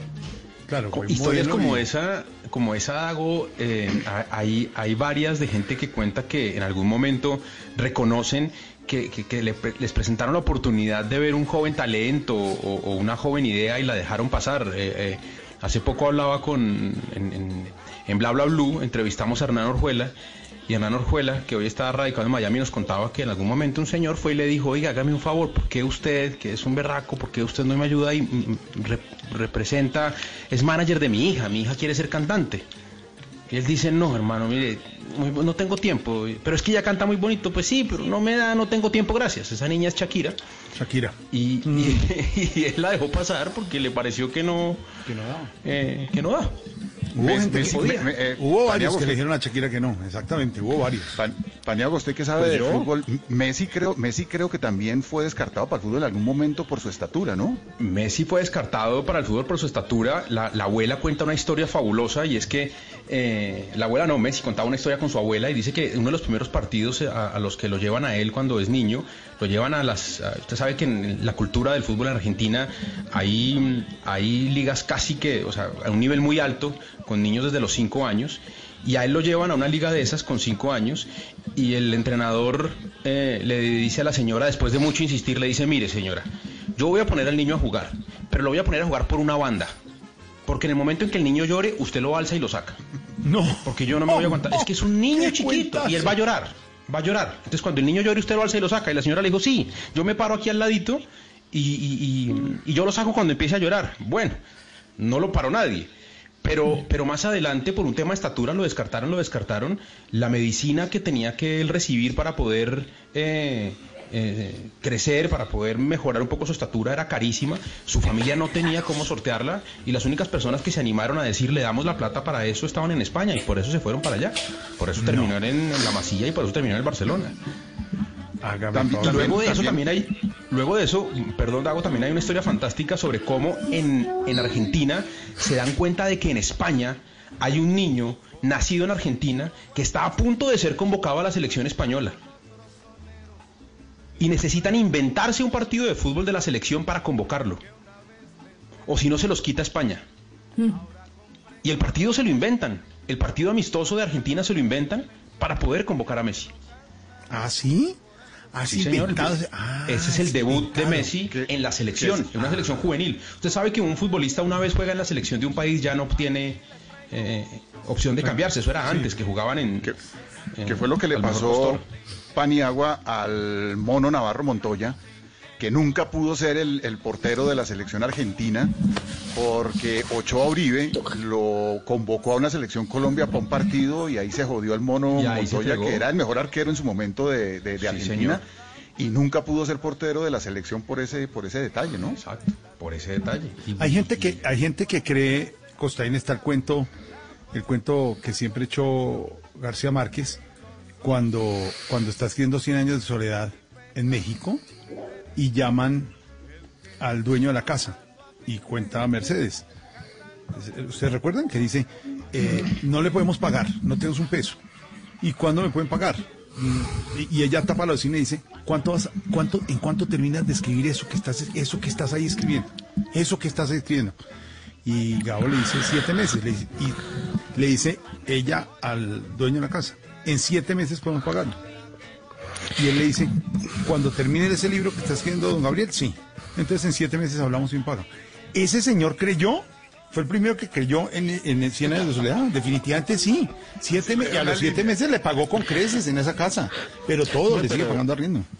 Pero adem- eh, ah, no, además el, el- ese señor hizo una especie de museo. Claro. Eso se llama San Ángel Inn. El Exactamente. apartamento en el que García Márquez escribió mm, San Ángels Inn, donde García Márquez escribió 100 años de soledad.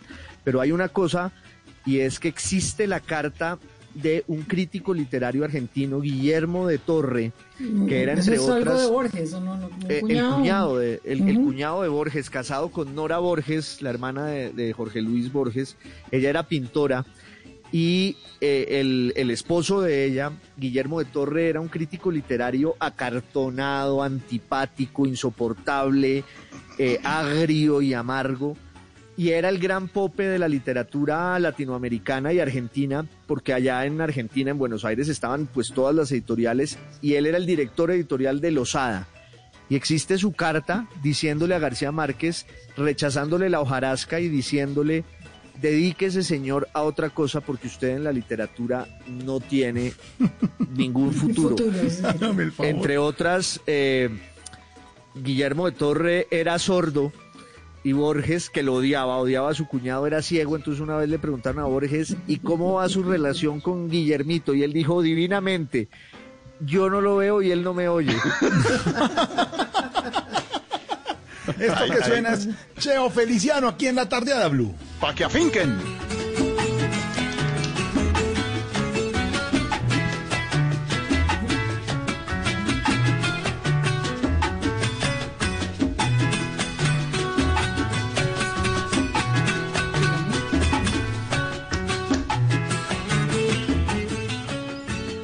Seguimos en La Tardeada de Blue Radio.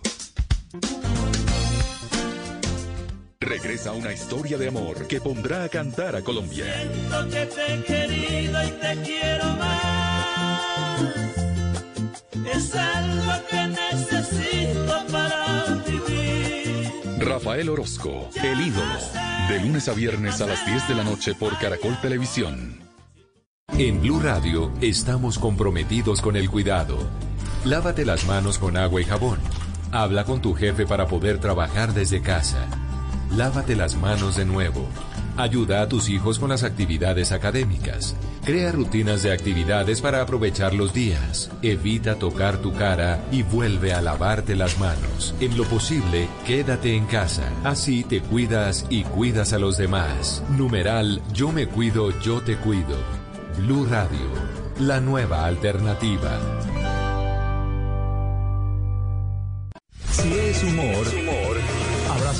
¡Uy! No tan fuerte. Con la actuación especial de Santiago Rodríguez como Christopher Armando. Linda, linda palma en el papel estelar de Linda. Hola, soy Linda. Y no solo linda, pues que está re buena.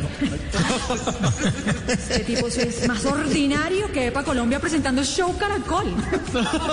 Está en Blue Radio. Lecciones de la jornada del segundo día sin IVA, don Álvaro. La primera es que sí se puede hacer día sin IVA racionalmente, sin generar grandes aglomeraciones. Hay que mejorar en el comercio electrónico. Obviamente las grandes superficies prefieren que las compras se hagan en el sitio y no por vía electrónica, porque le tienen pavor a Amazon. En lugar de hacer la guerra al comercio electrónico, aprendan a, a hacerlo bien. Voz Populi, de lunes a viernes desde las 4 de la tarde. Si es humor, está en Blue Radio, la nueva alternativa.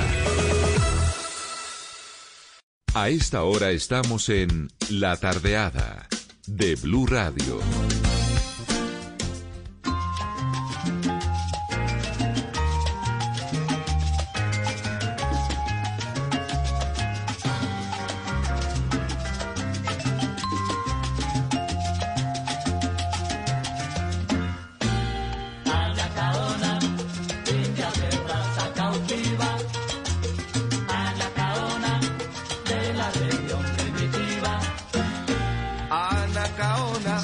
542, el gran José Luis Feliciano Vega, conocido como Cheo Feliciano, señor Don Dago, hasta ahora. Esta es eh, la famosa Anacaona del maestro Tite Cured Alonso y este ya es su periodo post Yo de Cuba, ya con Fania. Y de hecho, Cheo Feliciano es un buen ejemplo de lo que estábamos hablando. Cheo Feliciano cuando empezó su carrera eh, quería ser cantante, nadie le puso cuidado, nadie, nadie lo escuchó y el tipo tuvo que ser primero un ayudante de, producción de la orquesta de Tito Rodríguez. Ahí mismo en la, en orquesta de Tito Rodríguez pudo convertirse en percusionista. Eh, Cheo primero fue conguero antes que cantante. Y gracias a, a la amistad que, que hizo con Tito Rodríguez en un momento cuando el cantante de Yo de Cuba, Willy Torres, dejó la orquesta para irse a la orquesta de José Curbelo, Tito Rodríguez recomendó a Cheo con Yo de Cuba y ahí empezó su carrera como cantante, pero inicialmente también fue rechazado y también tampoco le vieron capacidades para, para, interpretar el, el son. Les parecía que su voz era demasiado dulzona, que su canción era demasiado eh, débil para enfrentar el son y les recomendaban cantar baladas. Y tuvo que hacer toda esa carrera de ser eh, eh, utilero de la orquesta, luego conguero de la orquesta, luego hacer coros y finalmente pudo, pudo, pudo hacer carrera gracias a su inclusión en la orquesta de, de Yo de Cuba, pero también tuvo su, su problema iniciando, tampoco creyeron en él. Es que ese es el problema de decir no como Juana. Uno tiene que decir sí. ¿Qué tal que es algún buen talento? Como Juana dice no, de pronto no le sabe. ¿no? No, pero yo le he dicho que sí a muchas cosas y a, muchas a muchos eh, talentos, ¿no? Y- Sino que a veces, pues, hay que decir que no también. Y uno también se equivoca, sin duda. Sí, claro. No, y a uno también le pasa, que- ¿no? Sí. Yo una vez, estando en Sempro, eh, Bernardo Romero nos, nos presentó Señora Isabel. Y era una cosa bastante atrevida porque era una historia pues de una mujer mayor con un hombre menor y entonces le dijimos y en esa época la Junta nos pedía que testeáramos las historias. Entonces yo le dije que... que Testeáramos las historias es que, Juana. Que se las contáramos a un grupo de gente y, y testeáramos si les gustaban, si no, Ok. como esas sesiones de grupo que, Mm. que Dago sabe que, que a veces se, se, se hacen y que no siempre, pues que hay que aprender a leerlas, digamos. Pero, pero yo, yo le dije eso a Bernardo y Bernardo se puso furioso y dijo, no, a mí no me testean nada, chao, y se la vendió a, o la hicieron ellos mismos, ¿no? Eso fue. Es que yo, es que yo creo que no hay nada más perverso que preguntarle a la gente qué le va a gustar o cómo le gustan las cosas. E- Esos focus group, yo soy enemigo, Juana lo sabe, soy absoluto enemigo de esos focus group porque la gente siempre contesta lo políticamente correcto y nunca realmente lo que siente. Además porque la gente no tiene por qué saber qué le va a gustar. En el gusto siempre hay un elemento de sorpresa que no se puede prever. Eh, Fernando Trueba, en su libro Directorio del Cine, se hace una pregunta que me parece buenísima. Es, ¿ustedes qué creen que hubiera pasado si en la época de Shakespeare hubieran existido los focus group y a la gente le hubieran preguntado cómo quiere que termine Romeo y Julieta? Probablemente el público habría dicho, ay no, que se casen y vivan felices y la humanidad se hubiera privado de la tragedia romántica más sublime de la historia de la literatura. Bueno, Pero pero además hay una es que frase- existía, ah, existía. De alguna manera, ustedes recordarán que en el teatro inglés en tiempos de Shakespeare Dago y en el teatro español el público intervenía, era casi como un reality y cuando no le gustaba el desenlace de un estreno echaban tomates echaban piedras y estaba ahí al- a- atrás el autor listo para cambiar el final cuando le tocara. Si a la gente no le había gustado el desenlace de una historia, le tocaba, eh, era la forma más brutal de crítica literaria que conozcamos, que es el público mandando sobre las ficciones de los autores. Pero es, pero, pero es una, es una respuesta eh, eh, Emocional. protegida por el anónimo, ¿no? Digamos, Claro. eh, no, no cuando encierran a una gente, le hacen ver un capítulo de algo y luego le preguntan a esa persona cómo le pareció, cómo le gustaría. Yo creo que la respuesta del público, cuando están parada como por esa especie de anonimato, pues claro que es, de, de hecho, dicen que la tragicomedia, claro que esto es parte como de la mitología, la tragicomedia que fue como ese género que acuñó Shakespeare, surgió por un, por un eh, accidente en la escena. Antes, antes en el clasicismo era una, era, era una herejía combinar los géneros, hacer, eh, introducir elementos de comedia en la tragedia. Y cuentan que alguna vez en una representación de un drama histórico de Shakespeare, uno de los actores entró a escena y se cayó. Y la gente soltó la risa. Y a Shakespeare como que le llamó la atención y le dijo al actor, la próxima vez en la representación vuelva a caerse y lo incluyó en la obra y a partir de ahí Shakespeare siempre incluyó en sus tragedias y en sus dramas históricos un elemento de humor. Y dicen que eso, la leyenda, como que en las leyendas hay algo de verdad y mucho de ficción, que ese nuevo género, la tragicomedia, surgió, como dice Costaín, gracias a una reacción espontánea del público. Bueno, bueno, claro. Eh, Focus Group, para explicarle y contarle a los oyentes, eh, eh, invitan a un determinado grupo representativo y a ese grupo, eh, Paniagua, digamos, en un sitio específico donde hay una buena, buena iluminación, buen sitio, buen sonido, le presentan, por ejemplo, un buen capítulo de una historia de Dago, una novela de una serie de Juana, una canción de, ¿no? Un programa que pronto va a salir y después eh, eh, hay unas preguntas que le van haciendo al público para saber los expertos en audiencia eh, si es bueno, si es malo, si le va a llegar a la gente, si puede funcionar o no. Más o menos es el resumen. ¿Estamos de acuerdo? En, en Sí, ese- y Jorge, hay una gente y- afuera y mirando el- desde un vidrio, ¿sí? Sí, y en el, en el, en el mundo digital, eh, esos, esos focus groups se hacen un poco más enfocados hacia la experiencia de usuario, hacia qué tan fácil es para un usuario enfrentarse a- a- al manejo de una nueva página. Usted crea una página y, y- y el focus group se hace si llega fácil al final, si llega fácil, si, si navega fácil por ella, no frente al contenido.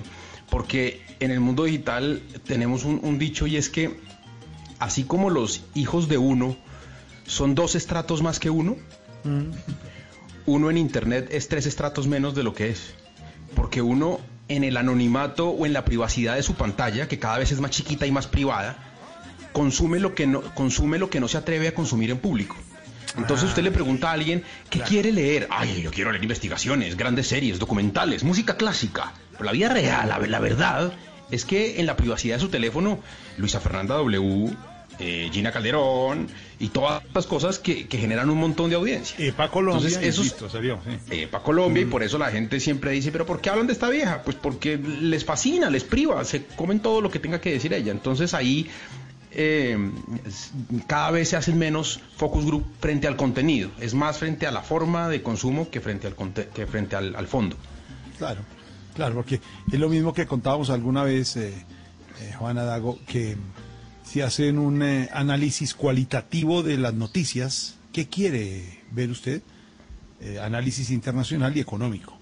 Pero lo National está- Geographic. Claro, lo que está pidiendo Claro. consumir en Y piden otros deportes también, otros Claro, deportes, otros ciclismo, deportes. por favor, natación, Golf, bueno. danza subacuática, béisbol, sí, eh, patinaje Sí. artístico. Pero cuando va a mirar en la parte cuantitativa es otra cosa lo que está consumiendo. Lo que dice Dago, sí, porque tuvo que poner la cara. El otro, el otro con los tomates desde el teatro, que dice Costaín, pan. Salió, salió el focus group. No sé si es riesgoso, el focus group es riesgoso. Tendría que tener eh, como el palito para saber y adivinar qué es bueno y qué es malo y hacia dónde va. No, yo, la digo también es que, que- que a uno le pagan por eso, ¿no? O sea, no, no, uno no puede reemplazar su responsabilidad ni puede delegarla en un focus group, ¿no? Yo creo que el focus group a veces da buenas señales de si no hay un buen arranque, de si, digamos, si la gente se aburre en un momento dado, una, una cosa, cosas que uno puede sacar de ahí, pero un no definitiva sobre una historia o un sí definitivo porque un, grupo, un focus group lo diga, no, no creo que sea... Más forma digamos, que fondo, ¿no, Juana? O Sí. sea, ayuda más Pues en la forma más- que en el fondo. Enriquecer de información, ¿no? Cosas eh, espontáneas, pero no... Hubiera hecho un focus group, por ejemplo, sobre la tardeada. Habría dicho el fracaso y los 16 oyentes. Eh... Paniagua. No. Al, con- al contrario, habían dicho qué berraquera idea, buenísimo. Sí, buena- y mire, muy 16, 16. Claro. Fíjese lo que es arriesgarse. Vamos a escuchar. Es que, es, Vamos es a- que este es un focus group. O sea, la tardeada, pues, los oyentes son el focus group. Son el Se, focus se ha alargado un poquito. Se ha, se ha alargado salir eh, un, un poquitín nada más, pero sí puede ser eso la tardeada. Este Cheo Feliciano. Bueno, señor Don Dago, el ratón, ¿no? Sí, este, pues. este, este es el ratón. Lo que mucha gente no sabe es que eh, después del éxito, y, este es otro como de los, de los vicios de, de- las industrias culturales y del entretenimiento, y no sé si de la literatura, Constantín nos dirá, y es que una vez hecho un éxito, como que hay una tendencia a hacer otra vez o reproducir el éxito haciendo cosas parecidas.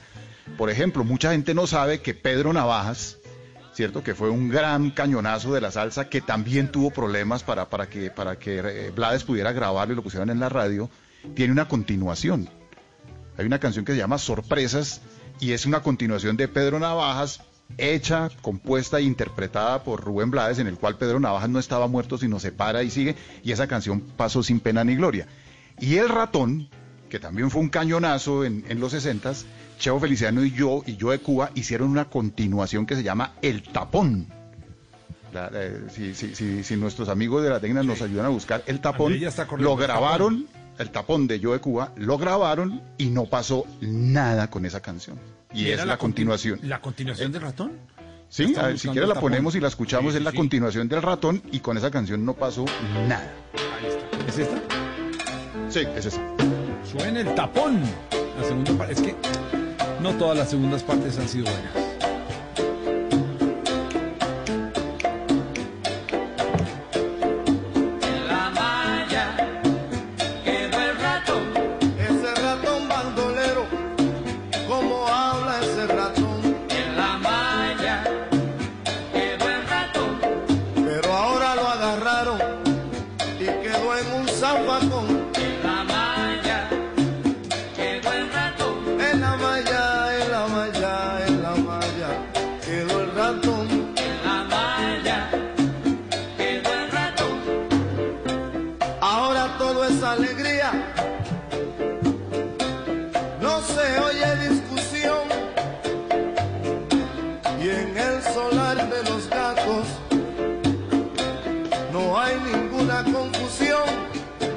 Sonaba bien. ¿Por qué Uno de éxito?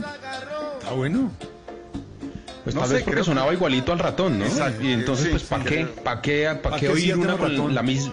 ¿Para qué ya tengo ratón? Sí. Sí, esa sonó un poco de algo como cuando después de café dijeron hagamos tabaco. Sí, eso- Hagamos guajira, ¿No? sí, hagamos carbón.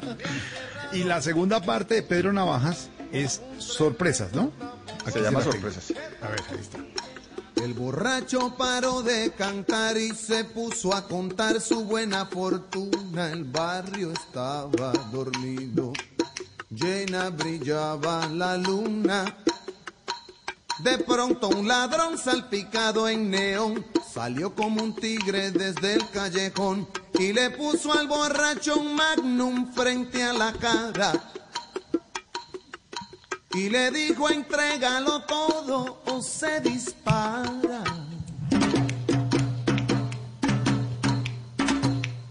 El borracho temblando le entregó al ladrón lo que acababa de encontrar. Una Smith Wesson, unos pesos y un puñal. Y el ladrón asombrado le preguntó. Es buena, pero claro, le pasa lo mismo. Quiere ser, quiere ser la primera. ¿Es eso? Quiere parecerse.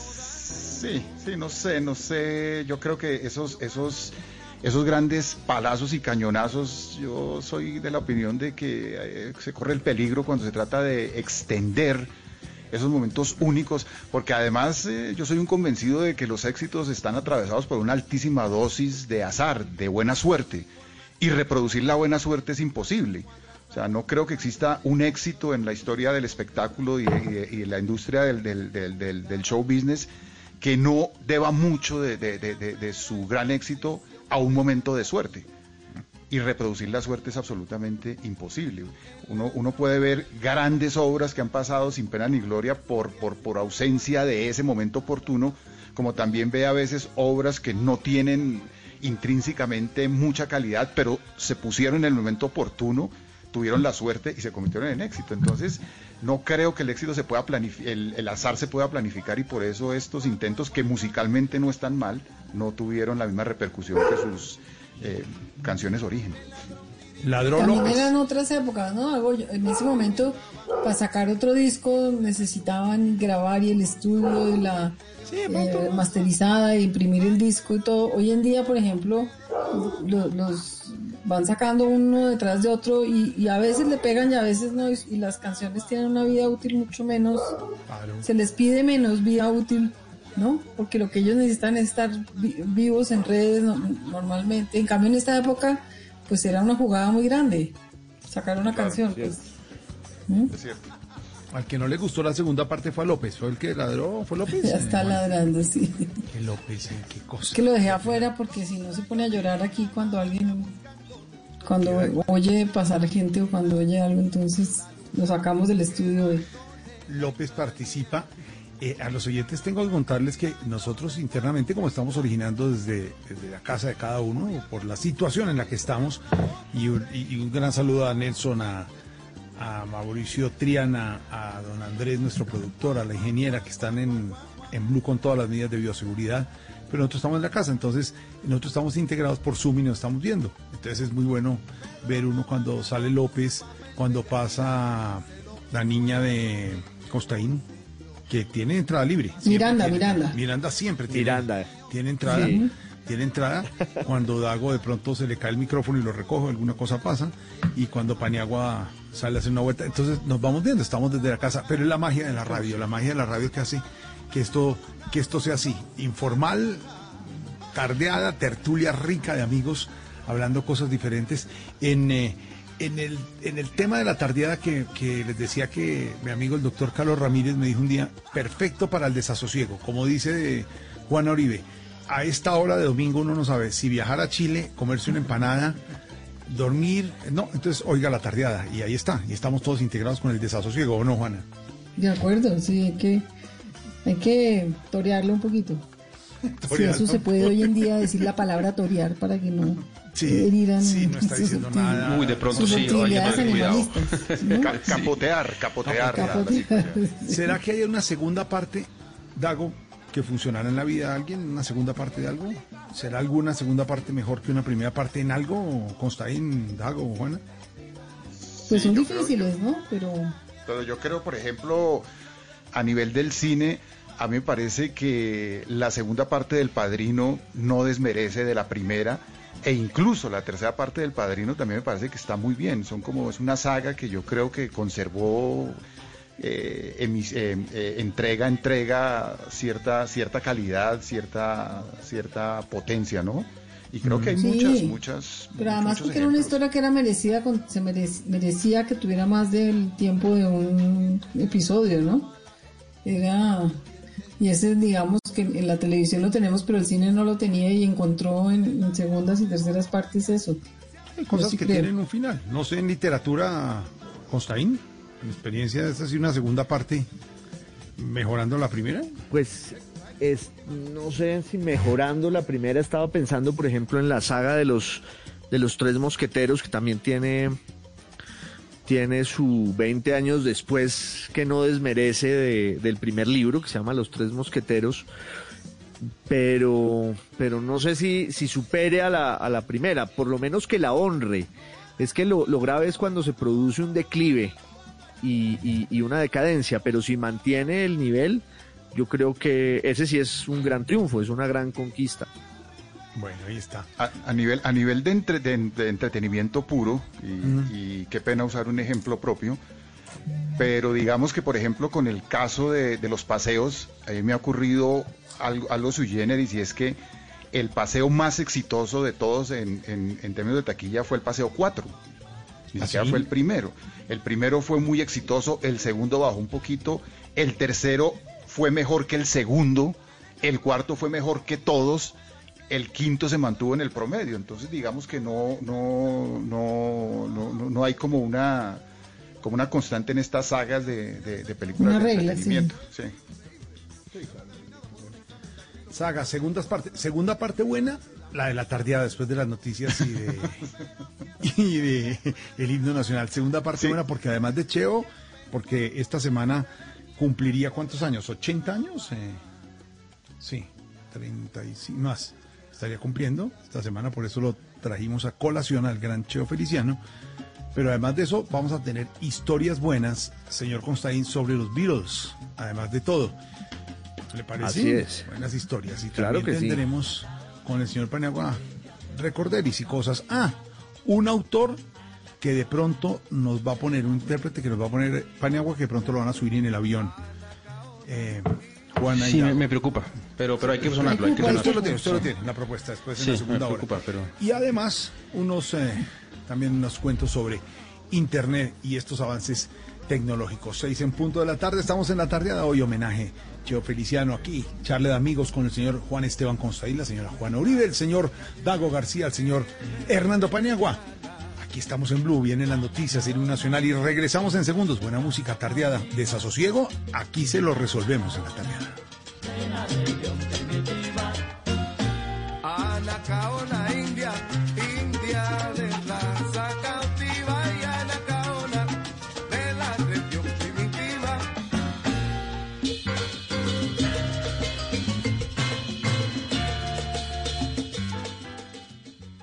A esta hora estamos en La Tardeada de Blue Radio.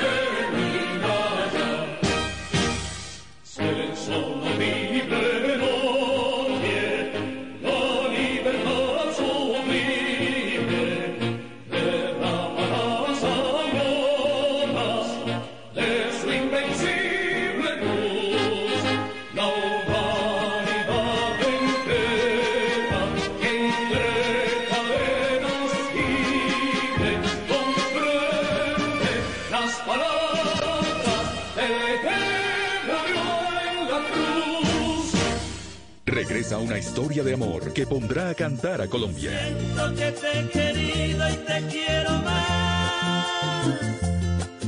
Es algo que necesito para vivir. Rafael Orozco, el ídolo. De lunes a viernes a las 10 de la noche por Caracol Televisión. Hangouts, Zoom, Teams. Ahora está de moda reunirse virtualmente. Pero ¿cómo hace de falta una reunión entre amigos para una buena tardeada? Por eso vamos a reunirnos en Blue Radio para La Tardeada. Una reunión para conversar, compartir y volvernos a encontrar. Reunámonos esta tarde en Blue Radio para La Tardeada con Juana Uribe, Juan Esteban San Pedro, Juan Esteban Costaín, Hernando Paniagua, Dago García y Jorge Alfredo Vargas. De 5 a 7 de la tarde, Blue Radio, la nueva alternativa. Voces y sonidos de Colombia y el mundo en Blue Radio y bluradio.com, porque la verdad es de todos.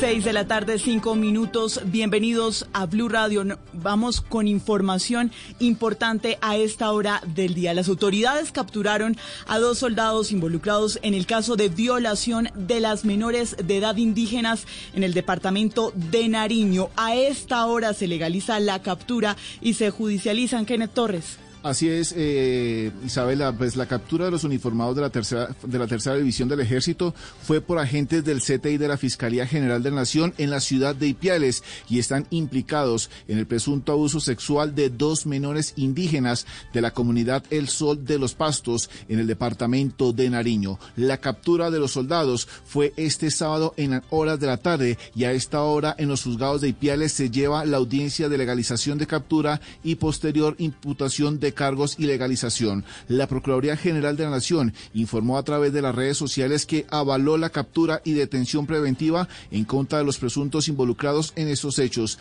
Abro comillas, la Procuraduría General de la Nación avaló la captura y detención preventiva de soldados de la Tercera División del Ejército de Colombia por presunto delito de abuso sexual a dos menores de la comunidad indígena El Sol de los Pastos. Estos hechos fueron dados a conocer por el propio Ejército Nacional el viernes, quien indicó que ya se habían abierto las respectivas investigaciones disciplinarias. Y esta mañana, el comandante del Ejército, el general Eduardo Enrique Zapateiro, desde las redes sociales señalaba que habían sido separados estos dos soldados. Gracias, Kenneth. Y a las 6 de la tarde, 7 minutos en Blue Radio, cambiamos de tema porque en las últimas 24 horas, 122 personas perdieron la vida en el país por cuenta del COVID-19. Rubén Ocampo, ¿en qué departamentos se presentan estos nuevos decesos?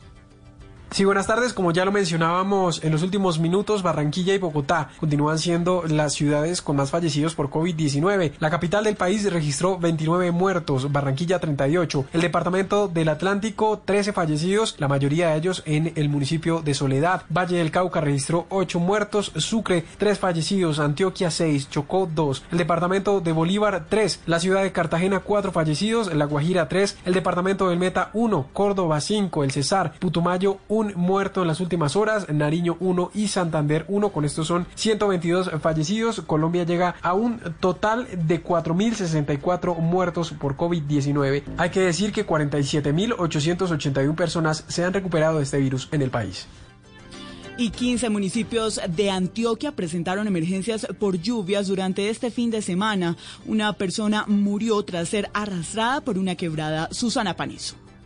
En siete subregiones del departamento de Antioquia se reportaron emergencias por las fuertes lluvias durante este fin de semana. Según informó el DAPART, los 15 municipios afectados son Yalí, Vegachí, El Carmen de Viboral, Abejorral, La Unión, Caucasia, Uramita, Frontino, Betania, Salgar, Don Matías, Tarso, Sopetrán, San Francisco y Puerto Berrío. Jaime Enrique Gómez es el director del DAPART. Las principales afectaciones son causadas por movimientos en masa. También hay inundaciones hay caídas de árboles, hay destechos asociadas pues también a fuertes vientos y desbordamientos de quebradas y ríos. En el municipio de Yalí, una persona fue inicialmente reportada como desaparecida tras ser arrastrada por la creciente de una quebrada. Pero hace pocos minutos las autoridades locales informaron que encontraron su cuerpo sin vida. Gracias, Susana. Y del departamento de Antioquia nos vamos para Putumayo porque las lluvias registradas durante más de tres días mantienen inundada la región del Valle de Sibundoy. Los habitantes hacen un llamado urgente al gobierno por las graves afectaciones. Jairo Figueroa. Los cinco canales de drenaje se desbordaron afectando la zona rural y los cascos urbanos de los municipios de Santiago, Colón, Sibundoy y San Francisco. Desde el aire las imágenes muestran la dimensión de la nueva tragedia por la acumulación de las aguas lluvias. El alcalde de Sibundoy, John Jairo Andrade. 400 familias afectadas directamente y muchas hectáreas, cerca de 500 hectáreas de cultivos que de nuestra región, eh, como el frijol, el maíz, el lulo, inundaciones es la no descolmatación que se hace periódicamente, el distrito de drenaje que fue construido por el gobierno nacional en su momento, el INCORA, y que después pasó a INCODER, quienes le hacían mantenimiento periódico y que hoy vemos un total abandono. Si continúa lloviendo, la emergencia será mayor, advierten las autoridades locales que piden ayudas para las familias que perdieron sus enseres.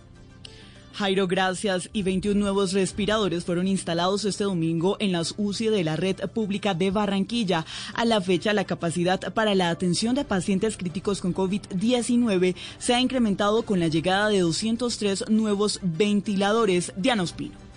Con 203 respiradores adicionales que ha recibido a la fecha, Barranquilla tiene hoy más de 600 UCI y precisamente este domingo fueron instalados 21 respiradores en los hospitales de la red pública de la ciudad. Hay que decir que en Barranquilla hay 270 personas hospitalizadas por COVID-19 y 84 de estas están en unidades de cuidados intensivos. El alcalde Jaime Pumarejo informó que seguirán ampliando la capacidad de atención. Nuestra red pública y privada ha recibido ya más de 200 respiradores y esta semana seguiremos adicionando camas de cuidado intensivo, intermedio y básico para que los barranquilleros pidan ayuda enseguida que sientan síntomas. Asimismo, el alcalde dio a conocer que a mediados de julio se espera la entrega de los ventiladores que fueron anunciados por la cantante barranquillera Shakira.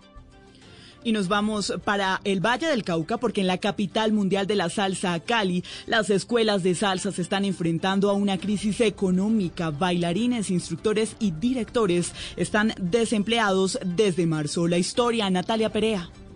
100 escuelas de salsa han tenido que suspender y 11 más cerraron de manera definitiva ante la crítica situación económica, que como varios han tenido que sacrificar sus sueños e inversiones por sostener el sector que pone a vibrar y bailar y que además atrae todas las miradas de propios y turistas. Nora Tobar, directora de la escuela Rebato Caleño. En el caso de Rebato Caleño cerramos desde el 9 de marzo y desde entonces nuestro equipo de trabajo, incluyéndome, pues estamos desempleados. Hacemos un llamado entonces al gobierno nacional, regional, pero sobre todo al gobierno local para que nos sentemos y de manera mancomunada podamos generar un diálogo propositivo con ideas innovadoras. Aunque no habían obtenido ninguna respuesta por parte del gobierno local a su petición, la Secretaría de Cultura de Cali le confirmó a Blue Radio que habrían llegado 200 millones de pesos para ayudar a solventar la situación de las escuelas. Es por esto que a partir de este lunes realizarán un llamado y caracterización para distribuir los recursos. Y en Montenegro, Quindío, el municipio donde está ubicado el Parque del Café, la suspensión de actividades turísticas ha generado la pérdida del 60% de los empleados que generaba este sector. Nelson Murillo. El Parque del Café es uno de los principales referentes del turismo en el Quindío. En 2019 recibió casi un millón de visitantes. Por eso la suspensión de sus actividades afectó la economía de Montenegro, el municipio más cercano. Su alcalde, Daniel Restrepo, reconoció la pérdida de empleos. Hemos tenido la, el número elevadísimo de personas que se quedaron sin trabajo, aproximadamente un 60% de las personas que estaban en el sector turismo de manera directa han tenido que estar en sus casas sin recibir los salarios, los que trae consigo una afectación muy grande. Además, el municipio de Montenegro dejó de percibir el 40% de sus impuestos de industria y comercio por la pandemia situación que les hizo emitir un SOS al gobierno nacional para que permita la reactivación del turismo en esta región cafetera. A las 6 de la tarde, 13 minutos en Blue Radio, vamos con noticias internacionales. El presidente interino de Venezuela, Juan Guaidó, hizo un llamado a los ciudadanos de su país a no participar en los comicios electorales del próximo 6 de diciembre, elecciones catalogadas por la oposición como una farsa. Rubén Ocampo. En medio del Congreso de Unidad Nacional que se llevó a cabo de manera virtual, Juan Guaidó hizo un llamado a la rebeldía para que los venezolanos no participen en las votaciones legislativas del próximo 6 de diciembre, ya que la oposición insiste en que son elecciones manipuladas de antemano por Nicolás Maduro. No nos vamos a prestar para una farsa. Como presidente encargado, invito a todos los sectores de la sociedad, a todos los partidos políticos, a no prestarse a una farsa. Eso del 6 de diciembre no es más que una trampa. Nuestro motivo de lucha debe ser por las condiciones para que nuestra gente decida, elija. Guaidó hizo un llamado a una gran alianza para lograr lo que denomina una segunda independencia y aunque no dio detalles, aseguró que para que eso se logre se necesita más presión internacional y más movilizaciones. A las 6 de la tarde, 14 minutos, ampliación de esta y otras noticias en arroba Blue Radio Co y bluradio.com. Continuamos con la tardeada con Jorge Alfredo Vargas. Los gavilanes quieren vengar la muerte de su hermana. La mataron. Y deberán resistirse a la belleza de sus enemigas. ¿Qué tal si las enamoramos y las hundimos igual que lo hizo ese desgraciado con nuestra hermana? Pasión de gavilanes. El duelo entre el amor y el honor. Lanzamiento mañana después de noticias de las 7 de la noche. Tú nos ves. Caracol TV. Seguimos en La Tardeada de Blue Radio. Hey Jude, don't make it bad. Take a sad song and make it better. Remember to let her into your heart. Then you can start to make it better. Hey Jude, don't be afraid. You were made to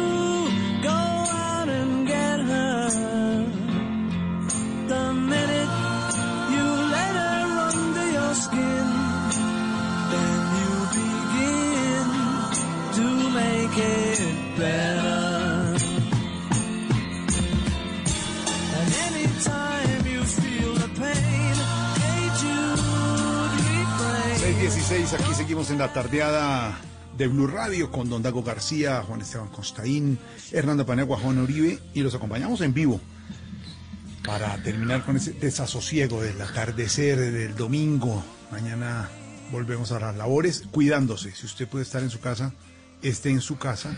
Si no tiene que salir porque tenga que hacer algún compromiso de trabajo, porque ya oíamos en noticias las cifras y la situación en la que está la emergencia. Estamos entrando como ha dicho el Instituto Nacional de Salud, al momento más crítico de la situación.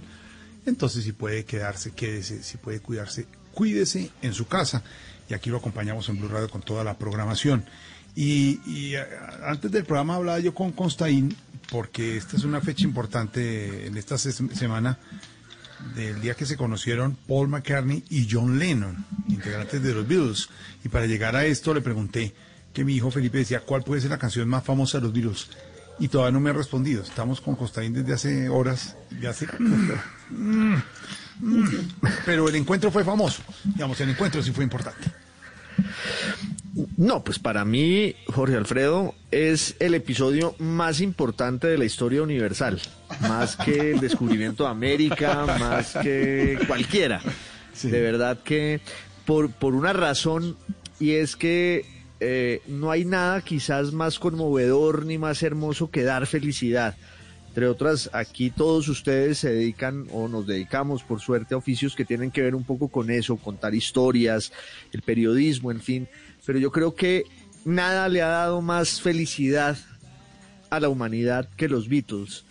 Entonces, ese milagro empieza cuando se encontraron eh, en una tarde de, de- de verano en 1957 en Liverpool John Lennon y Paul McCartney.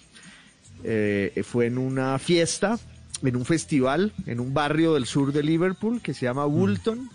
Ahí estaba tocando John Lennon con su banda de amigos del colegio, los Quarrymen, y un amigo en común que se llamaba Ivan Bohan, que conocía a Paul McCartney, lo llevó y Paul McCartney llegó, vio que sobre un camión estaba tocando ese grupo que no era muy bueno, pero se dio cuenta de que John Lennon cantaba muy bien, tocaba la guitarra, pero no tocaba acordes de guitarra, sino de banjo, porque John Lennon aprendió a tocar banjo, su mamá le enseñó a tocar banjo, entonces él compró una guitarra y tocaba acordes de banjo, y eso lo, lo vio Paul McCartney y luego del, del concierto los presentaron y Paul eh, deslumbró a todos los muchachos que estaban ahí por dos razones. Una, sabía algo que los demás no, sabía afinar guitarras. Entonces se dio cuenta de que la guitarra estaba afinada, la desafinada, perdón, la afinó y tocó con las letras tal cual una canción de Eddie Cochran que se llama 20 Flight Rock. Y, así entró Paul McCartney a los Beatles y así empezó eh, ese milagro que nos ha hecho tan felices a tantos. When it comes to rocking, she's a queen. Go to a dance on a Saturday night. All alone, rock and hold her tight.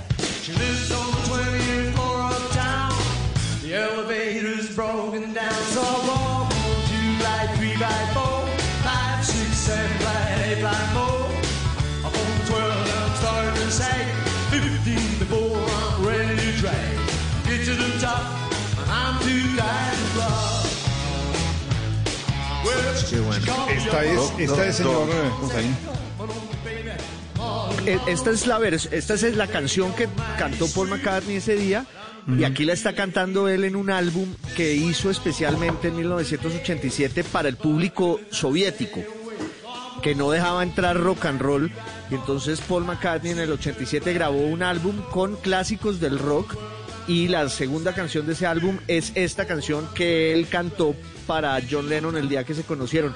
Pero ahora que hablábamos de los rechazos famosos e infames, en 1962 un productor de la compañía Decca rechazó a los Beatles, dijo que se tenían que dedicar a otra cosa y en su informe puso la siguiente frase eh, de la historia universal de la infamia grabada en mármol.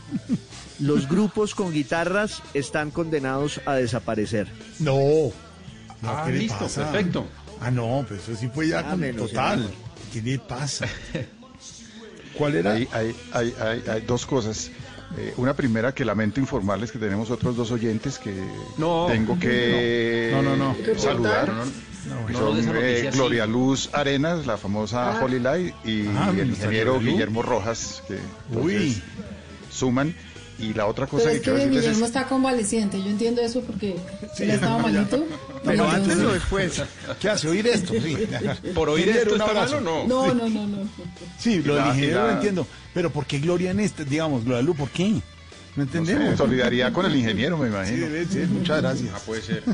Y la otra cosa que quiero decir es que Costaín es tan conocedor y tan comprometido con los Beatles y con especial con Paul McCartney que hace en, en- sus libros y en especial en, el- en- el libro que leí recientemente de él, El hombre que no fue jueves, un acto de malabarismo delicioso en el cual en una historia que está contando sobre una posible santificación de un escritor Chesterton, incluye en un momento a, Paul McCartney y a los Beatles mediante una anécdota maravillosa de un disco que, ¿por qué no nos cuenta eso? Que, que- la anécdota del disco que, que editó eh, McCartney, del cual toma usted el nombre para, para, para incluirlo. Lo interesante es que lo, lo, Costaín lo incluye no, no de manera forzada, no queda como un como, co- como un ladrillo mal pegado, sino que logra integrarlo a la trama usando esa anécdota que es maravillosa, Costaín.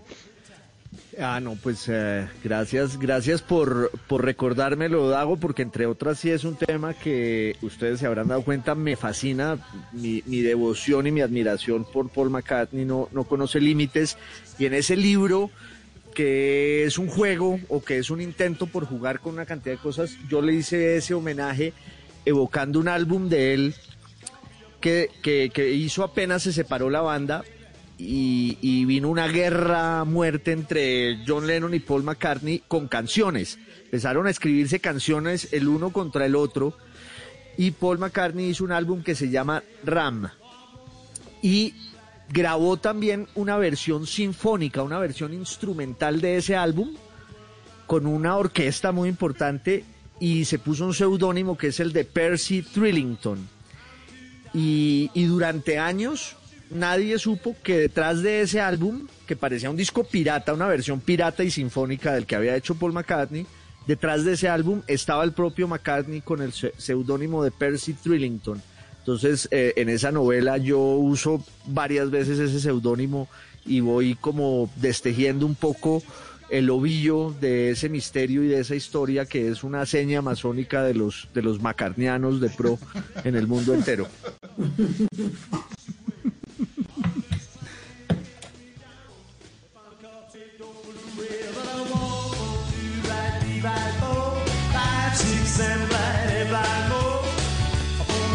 Constaín ha visto a Paul McCartney obviamente en concierto y todo, pero frente a frente conversada y todo, ¿o no? No, no, no, no, pues no estaría aquí para contarlo, pero...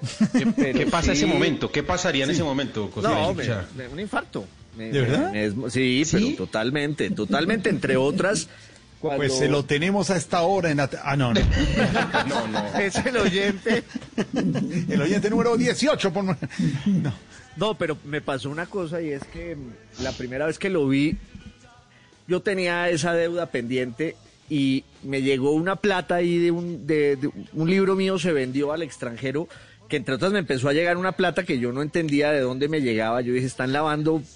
Mientras eh, averiguo, me la gasto. O sea, pues, Mientras averiguo, Antes no de voy a que se den cuenta. No voy a preguntar mucho. Sí, no, ¿a quién y me compré el tiquete, pero yo en ese momento me estaba me estaba separando ahí de mi, de mi primera esposa y, y fue a- a- hubo como una historia paralela.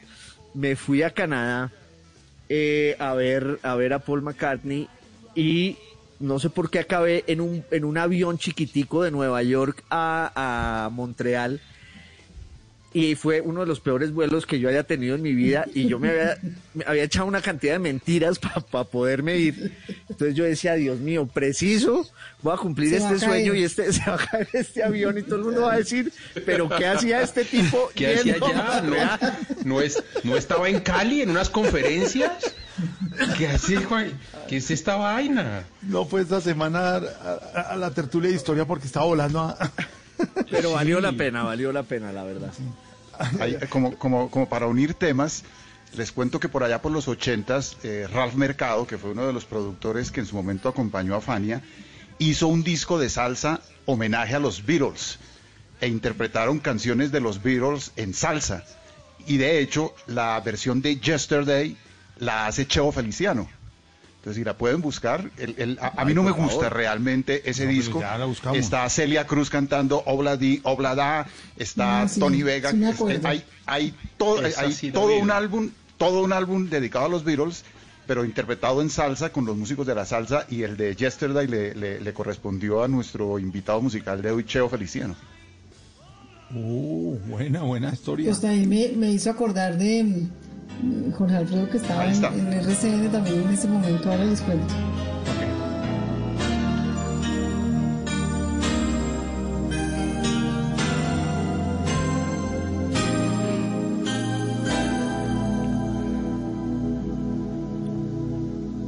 Yesterday, all my troubles seem so far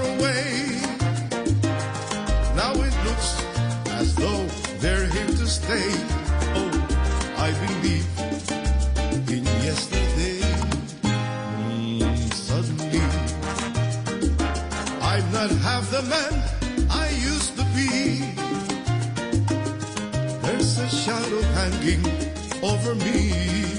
Oh, yesterday came suddenly. Tell me why, why she had to go. I don't know. She wouldn't say. Eh, don Dago, ¿qué opina, señor Don Constaín? Unimos los temas, eh, Paniagua. Unimos los temas. Cheo Ahí Feliciano y los Beatles. Y, y los Beatles, todos juntos. No, le estaba diciendo que, que esa anécdota que contó Costaín me hizo acordar de, de Fernando Gaitán, que era un maestro en, en- en hacer esas, decir esas cosas y, y, bueno, tengo dos que me acuerdo. Una en que me di cuenta que, ¿se acuerda cuando sufríamos tanto porque no llegaban los libretos de Betty? Y estaban los actores sentados en el estudio, el capítulo de mañana no existía y bueno, Fernando aceptaba hasta la entre yo le decía, ¿con quién está? Dice, no, con unas niñas de la Universidad de Pasto que están haciendo una eh, tesis de grado, no, ya no, lo- no las puede recibir. Tiene que, bueno, y él se inventaba cualquier cosa para posponer esa angustia de escribir. Y una vez de pronto empezó a entrar un, un- un fax, y yo le contaba esa historia a, a Dago, que decía Corporación Festival de. No, mentira, sí, eh, ¿cómo se llama? Lo, del, lo de Barranquilla, el Carnaval de Carnaval de Barranquilla. Sí. Invita al doctor Fernando Gaitán, y no, no, no sé. Y ya se estaba armando viaje para el Carnaval de Barranquilla y él mismo llamaba y cuadraba la, la mandada del, del fax para que nos llegara, para que lo invitaran y él aceptaba la invitación. Así se, asistía. Y no podía decir no. No, no, no, no, todo eso era, todo eso era complicadísimo, porque es que Allá una cosa íbamos. importante, una cosa importantísima. Con varias veces con Gaitana al carnaval, claro, estuvimos. Pero gozaba todo. Y Pero tú también te, y manda- lunes. te automandabas fax invitando. No, me, me, me subía, me subía a Gaitán en el paseo. Claro, Y decía, voy con estos. Y tal. ¿Cómo le parece esa versión de Yesterday, señor Costain? Chao, Feliciano. Me gusta, me gusta. A mí sí me gusta.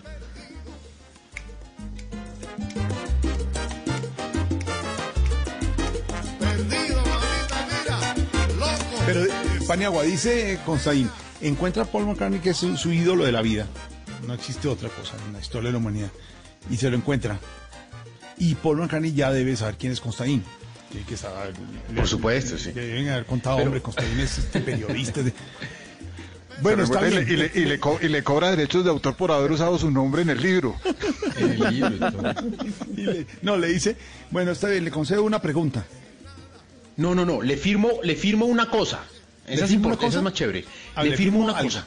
Le firmo algo. Le fi- ¿dó- ¿Dónde le firmo? Usted Y, tiene, una- usted tiene y- para y le doy, un- y le doy una pregunta para que el reportaje para Sí. la tardeada, que hay 16 oyentes a esta hora. Esas son las dos opciones que tiene. que le firme qué o en dónde, si es una parte del... Y, y, ¿y qué pregunta? No le dice que cierre la boca que le voy a firmar algo. ¿no? No, pues que me firme, para empezar que me firme un cheque en blanco. Sí, es- estaría buena. Eh, y, y una pregunta, no, Dios mío, yo le, es que, no, no, no, no, es, ah, sí, no, le, le- le pediría que me cante, ¿sabe qué? Me- le pediría que me cante una canción que compuso con Keith Richards, eh, el compositor de los Rolling Stones, Sí. que coincidieron una vez en unas vacaciones en San Barts y en sus memorias Keith Richards dice que el gran secreto de su vida es una canción que compuso allí con Paul McCartney, que sería la única canción McCartney Richards de la historia. O sea, la mitad de Jagger Richards y la mitad de Lennon McCartney se juntaron a componer una canción. Yo le diría a Paul que, que me la cante. Y mientras tanto, oigamos este obladí oblada de Celia Cruz.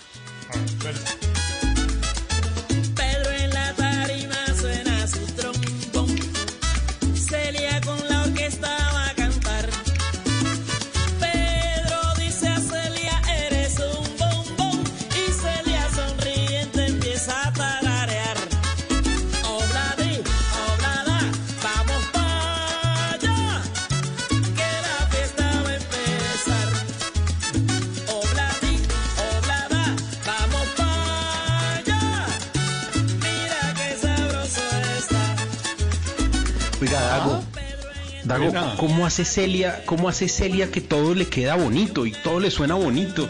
Eh, a, a mí, a mí nunca me ha dejado de sorprender que además no sé cómo la convencieron de, de, de esa canción que canta con los fabulosos Cadillacs, eh, Vasos Vacíos, que es rock, que, que, que es una vaina que no, no, no, no parece su, su, su ritmo, pero le suena divino.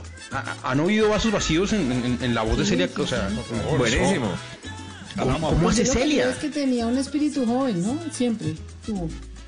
No, y en general, y en general los, y en general los músicos cubanos son impresionantes. Yo creo que no hay una, por lo menos a nivel latinoamericano, no hay una tierra donde la, donde la música se dé de una forma tan silvestre y donde haya tanto talento y, y- y- y- y se exprese de tantas formas diferentes como en Cuba.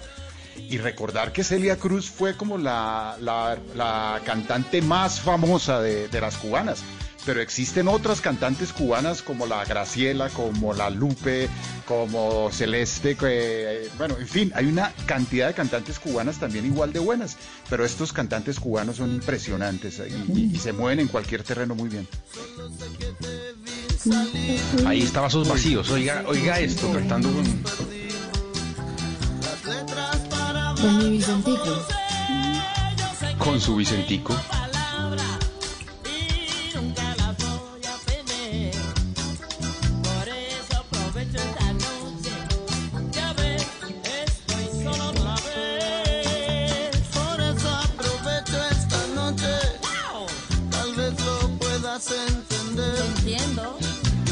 Habría encantado ir a un concierto de Celia Cruz. Debo decir que, que, que nunca fui y me habría encantado ir a un concierto de ella.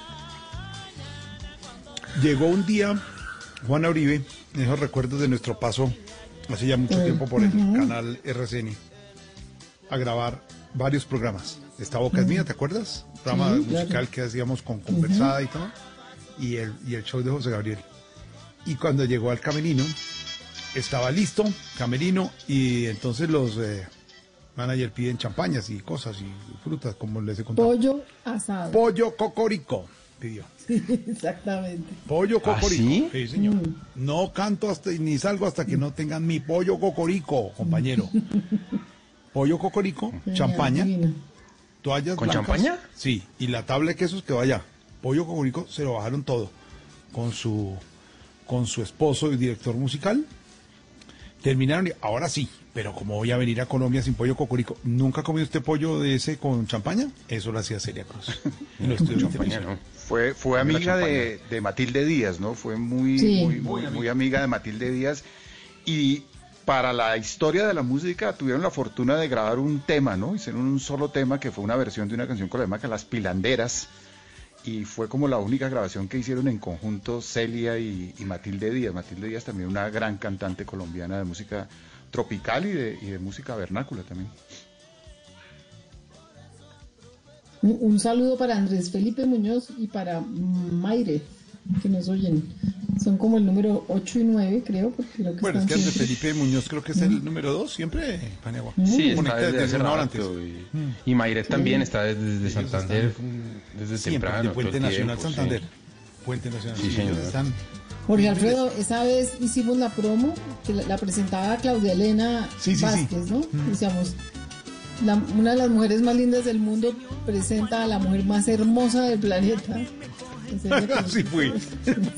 Oiga, ¿y cua- cuánto, cuánto duró, cuánto duró ese programa, Juana? Eh, porque, porque yo, yo recuerdo un- una vez que, que Claudia Elena en ese programa entrevistó a Giancarlo Centeno Eh, de- del, del binomio y, y he estado buscando ese, esa entrevista porque nunca a mí, a mí Centeno como cantante vallenato siempre me ha parecido fantástico. Esta no lo he mía. encontrado y no encuentro y no encuentro mucho registro de ese programa en, en- en- en internet. Esta boca es mía.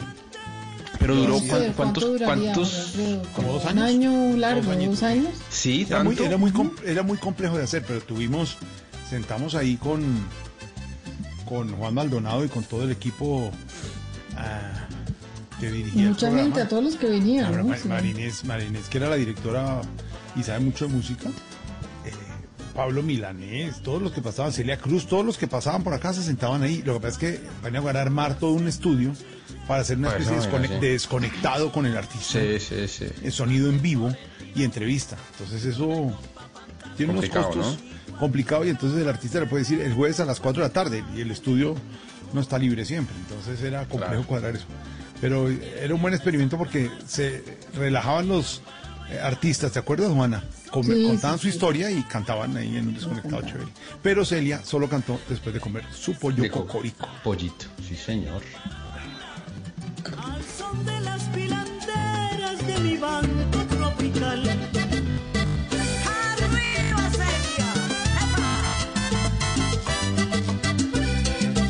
Amigas, Celia Cruz y Matilde Díaz, las pilanderas, aquí estamos en la tardeada Blue 638. Seguimos en vivo acompañándolos en este domingo de tardeada, de tertulia de amigos, con Dago García, Juana Uribe, Juan Esteban Costaín, Hernando Paniagua. Estamos en Blue, en vivo.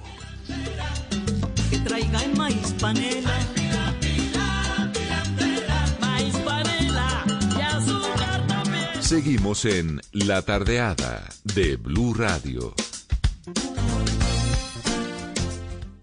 Si es humor, humor. Si cuando hace frío le duelen las rodillas y los bordes de la nariz se le ponen rojitos. Cuando Jorge presenta desde la casa tiene una cobijita en las piernas, así para que no me Un sal. Cobijita a cuadros.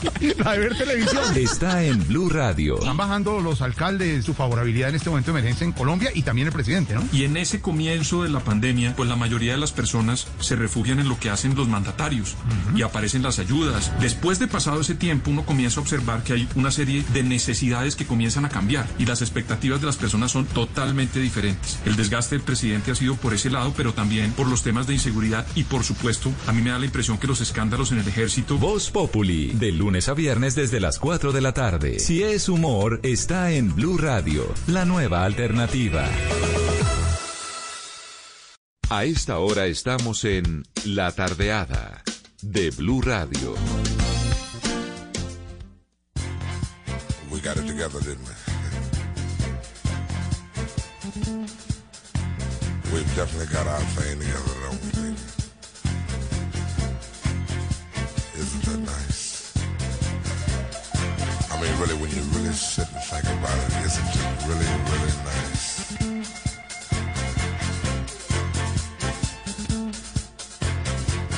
I can easily feel myself slipping, slipping more and more away into that super world of my own. Nobody but you and me. Got it together, baby.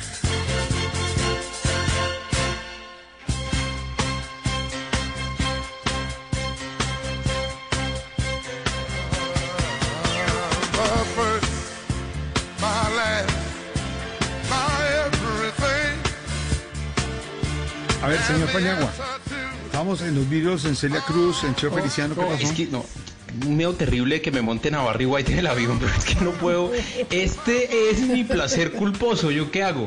Y necesito contarle, es que ayer vino Yuri Buenaventura. Había unas fechas ahí que teníamos y toda la vaina, pero pues Yuri Buenaventura está por encima de cualquier vaina. Y resulta que ayer se conmemoraban 17 años de la muerte de Barry Eugene Carter, más conocido como Barry White. Y, y, y me perdonan, pero es que eh, esta canción a mí me parece lo máximo, me parece lo máximo. Esta y un par más que tiene. Y es mi, es mi placer culposo, Jorge. ¿Qué hago? ¿Qué hago? ¿Qué otra oportunidad tengo de poner en radio Barry White? Ninguna. Pero estábamos con, con la historia de Paul McCartney. Sí, pero pues, eh, No, pero es un- es una voz, eh, ¿Cómo? Es una voz importante. No, además, además hay- hay- uno tiene que tener el derecho a tener su gusto culposo. Su mal de A mí, musical. a mí- a mí, por ejemplo, me encanta Leo Dan. O sea, Ya, Listo. Leo Dan, Ahí gusto vamos. culposo. Ese es el Dan. gusto Ya, culposo. busque, Lo- lo busque. dimos. Leo Dan. Gusto vamos, culposo. Todos vamos a... Sí, es el día de eso. Ese es ¿Día el de día gusto esa vaina. culposo? Listo. Yo, por Sí, ejemplo, señor. adoro Vicentico y sé que es destemplado, que no hay Vicentico nada en fila. Que me guste más que Vicentico. Ah. pero Vicentico es medio de culto, Juana. Ese no es, ese no es un gusto culposo. O sea, Vicentico Pero quiero de decir que dirán que es un tipo que es destemplado, que no le, no, no sé, no, no- no tiene la gran voz y todo, a mí me gusta más que muchos, pero sí. ¿Cuál, cuál Pero es la- Barry White tiene, esta canción me gusta, me.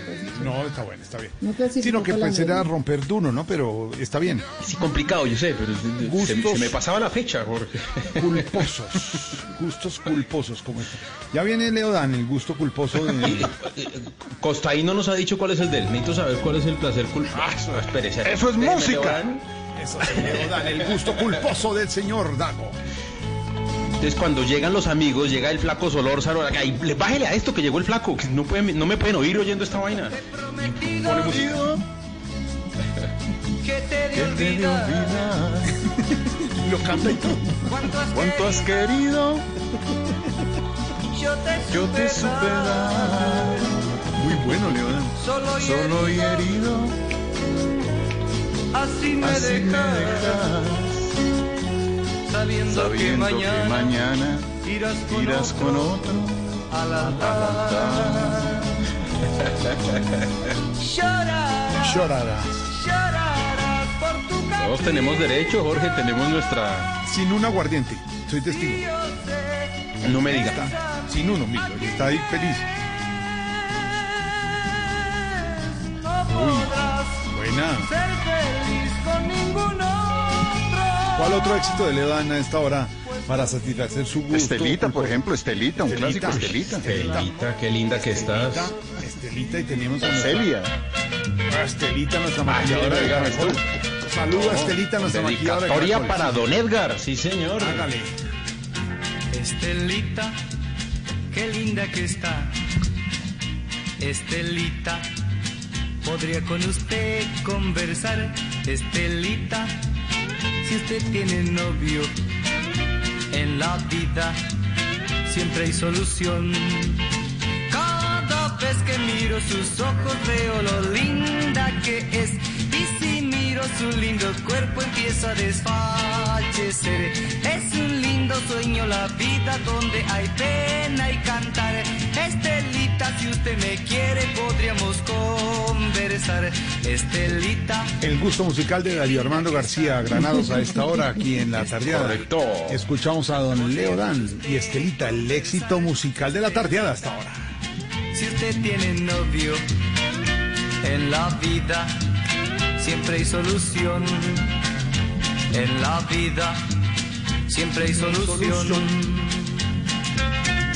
Eso. Y del gusto culposo de don Dago García nos vamos al gusto culposo que no es porque de Juana con Vicentico. La acompaño en ese gusto. Esta canción, esto es lo máximo. Divina. Por favor. Hace falta que te diga me muero por tener algo contigo. Es que no te has dado cuenta de lo mucho que me cuesta ser tu amigo. Ya no puedo acercarme a tu boca. No estoy de acuerdo, eso no es un, eso no es un gusto culposo. No- Ah, porque a mí me Sí, a mí parece también me parece- churro parece- todo. Es que me parece que es como cuando uno le preguntan por un defecto y uno dice soy perfeccionista. No, Sí, esto exacto. ¿Es lo mismo? ¿Cierto, Dago, que es lo mismo? Sí, o, o a, la- a las reinas que no les gusta, los pies. No, Los Juana. pies, No, no, Juana, bájese, No, bájese, no, bájese no, más, no, bájese, no, bájese, no, Juana. no, vaina. Bájese, bájese bien. Sí, sí, sí, sí. Y que Costaín no nos va a salir, y, y que no nos va a salir con los chasquis. Esa ya, esa ya está chuleada. ya pasó. Esa ya no, chuleada, no puede ser. Sí. No, nos gustó Esta a yo se la dediqué a mi esposa, quiero decirles, ya que estamos en... ¿La Vicentico? Sí, muy Sí, bien. está. Lo vi bien ahí. Vicenti- Vicentico es un cantante de culto, ¿no? En estos gustos musicales, a esta hora en la tarde a las 6:47 de Juan Esteban para esto que dice así, con Vicentico, gusto culposo de Juan Oribe. No quisiera yo morirme sin tener algo contigo. Hoy se casó, se casó. De una, Sí. Costaín, de una. No, no, no, eso sí. Le tengo un afecto a esta canción. Pues sí.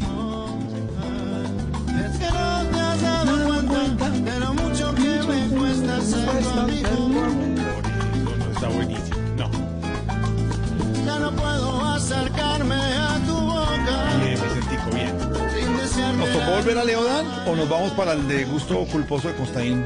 Que es el gran Camilo Costaín. Sesto. El gran Camilo Sesto. ¿cuál es? el de A ver. Costaín. Suelta, a Pero ver, sobre Costaín. todo la esposa, Andrea Brosto. Cantando en inglés Camilo Sesto, además. A ver. A ver.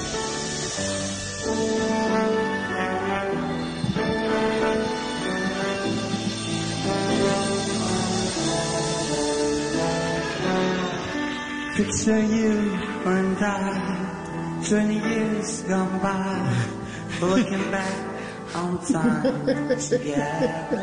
It's not that far away.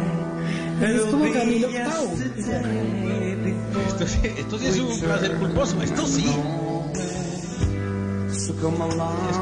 Ahí está, el maestro.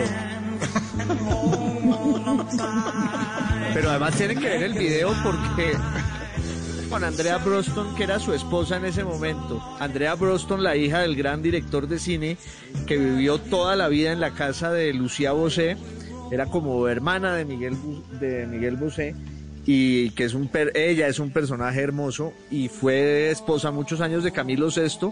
Ella hablaba inglés perfecto, era su lengua madre, y lo arrastró al pobre tipo a cantar esta canción. Venga, hacemos esto juntos, yo lo acompaño. Y Nunca le explicaron que tenía que Necesita también. conquistar el mercado anglo con esa. Arrastró al pobre tipo. Esta es ella. No, impecable, perfecta pronunciación. Dale tú.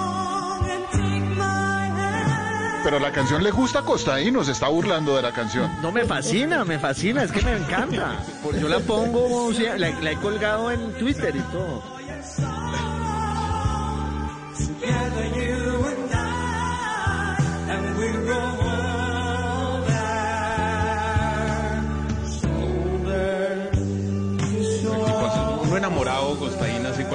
Eso sí. tipo- Sobre todo casado. Casado, más que todo casado, sí. más por coacción. Jorge, placer culposo, por favor. A ver. Pero baje la vara, no nos va a salir con, con Va- se van, la, a- la puntualidad. Se van, se van a morir. La perfección. No, se van a morir con A esto. ver. A ver, placer culposo. Uy. La señora.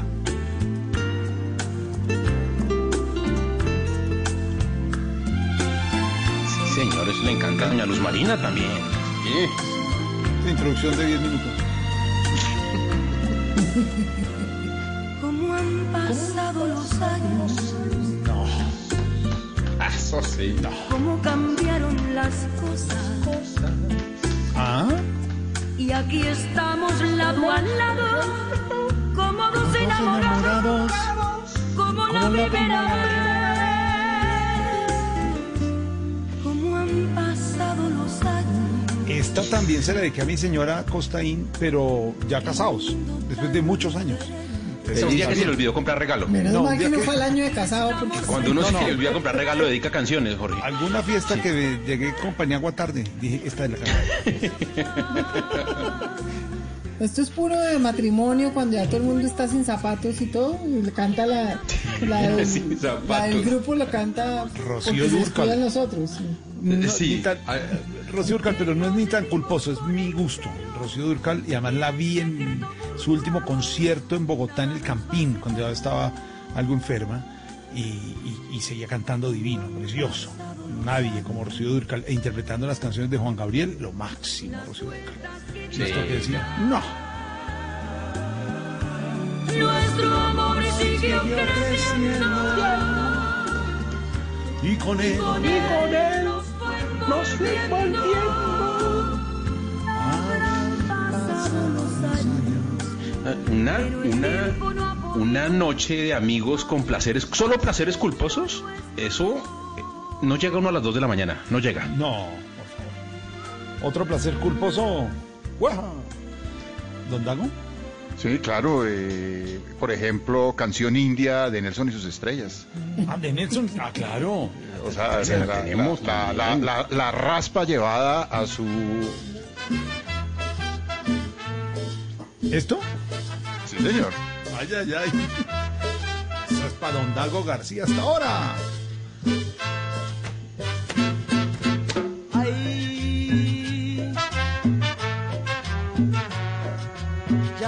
Estoy acostumbrando a vivir con una vaga Piecito arrastrado, ¿no, Dago? Ahí se para el tío bailar. eso. Sí, pero. sí, ¿El, el tocón o cuál? sí, el- sí, sí, a el- el buscar, apretón, con, el- sí. a buscar con la mirada sin. Palabras bonitas un amanecer. Esto suena ni siquiera Navidad, es como primer día de novena. Sí, Mañana, no, primer es que día de ya, ya no hay, ya no hay buñuelos. Ya se acabaron. ya, no- solo queda natilla. Quiero amarle mucho porque me llena todo su ser. Eso sí, A veces me Este es da pena. pariente de Inti Illimani, ¿no? Todos ahí bailando en ese Se llama. Canción India, sí. claro. A Esto hay que bailarlo en salón comunal con sillas Rimax. Rimax, sí, de otra manera no tiene sentido. Sí, huevitos de codorniz con salsa rosada. ¿Y arroz con pollo? Sí, de una vez. Y arroz con pollo. Otro gusto culposo hasta ahora, el de Juana. Este. Juan, a ver qué nos trae Juan. Tengo que Vamos más que para mí me abajo, Juana. fascina y los amantes de Sabino la odian. ¿no? Uy, Uy, uy, uy. Uy, uy, uy. nos dieron las 10. Eso sí. Eso sí.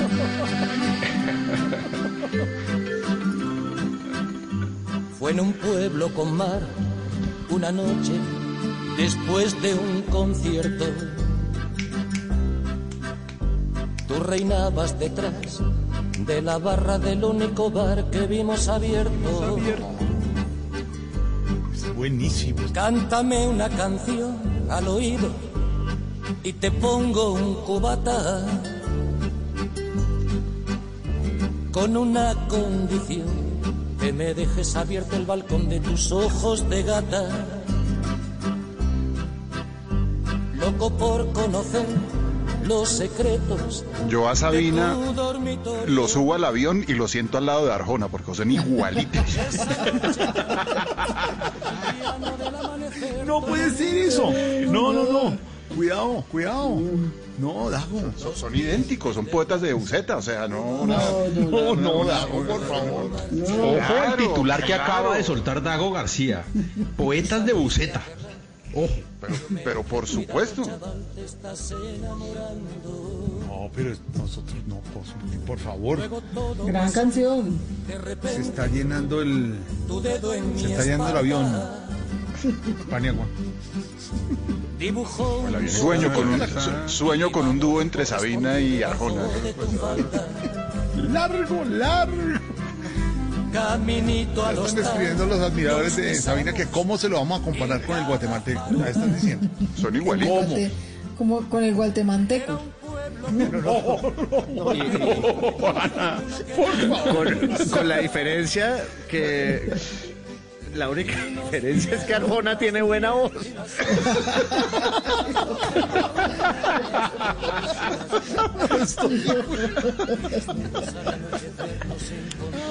Gustos culposos, nos vamos con este de Costaín. De Costaín, este. Este es una- un cantante al que yo adoro y, sé- adoro y sé que mucha gente lo detesta, que es Eros Ramazzotti, pero esta es la más dulzona de sus canciones y es en dúo. Y me fascina, la adoro. La luce buona delle stelle lascia sognare tutti noi.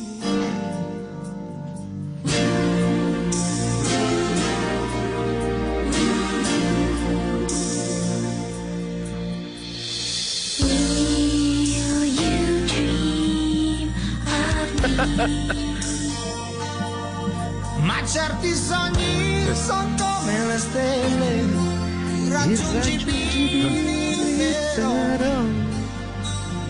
Quanto è bello alzare gli occhi e vedere che sono sempre là. È cresciuto, sai, quel ragazzo che No, está bien. Está bien, no está mal. No me ¿Va a subir fascina. al avión también a Ramazotti, Dago? No, a Ramazotti es otra cosa. ¿Va a subir al avión a Ramazotti? No, no. No, no, no, no, no, no, Ramazotti no. Está bien. No, vale, vale, vale. Vale. Gusto culposo. Este ¿Qué tiene, bailar. Jorge? A ver, ¿qué Este, tiene? Esto, esto, esto para bailar. es A ver. Ah, Uy. eso sí.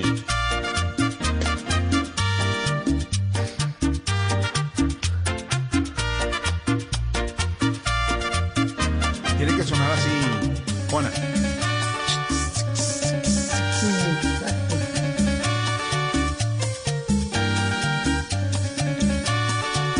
al piano. Solo un cigarro, calma mi espera, cuando tú tardas en llegar. Bueno, y ahí tenemos solo un cigarro del gran Pastor López o golpe con golpe, el que quiera. Esto se, se baila mucho en Popayán, me dicen. Eh, No y me con diga. eso, este, este, este, este es el himno. Este es el himno esto. costeño. Pero esto, esto, esto es legal, esto es legal eh, si es de enero a, a noviembre, ¿se puede? Se puede, yo a cualquier hora. Tiene que ser sábado 11 de la mañana eh, en Sallister. Para que su hijo baile bien, póngale esta canción. Le enseña el sábado y el niño baila bien por la noche. Si no baila bien, no le va a ir bien la No, tiene que bailar bien. Un pacto sagrado Deliciosa. firmamos y luego juramos nunca Juramos. Que tú eras para mí, que yo era para ti, los dos para las buenas, los dos para las malas, por siempre hasta el fin. A ti se te olvidó, mataste aquel amor tan dulce como miel, tan puro como el agua de mi manantial. Por eso es que me voy y no me da dolor que sepas que otro amor es dueño del cariño que una vez te di. Y por eso golpe con golpe yo pago, Eso. beso con beso devuelvo. Esa es la Muy ley bien. del amor que yo aprendí. Si tiene listo el de Un Dago, clásico. el último gusto culposo para irnos, eh, señor Andrés. Beso con beso devuelvo. Vamos a ver si lo tenemos, porque ya vamos a cerrar. Ah, está bueno ese culpos de, de- de gustos culposos. Esta, esta, oiga. El gran Sí, Buki, señor. Marco Antonio Sí, Solís. señor. Por favor. Maestro. 2.30 AM. Dago, bájese de esa mesa, por favor. Déjeme, déjeme.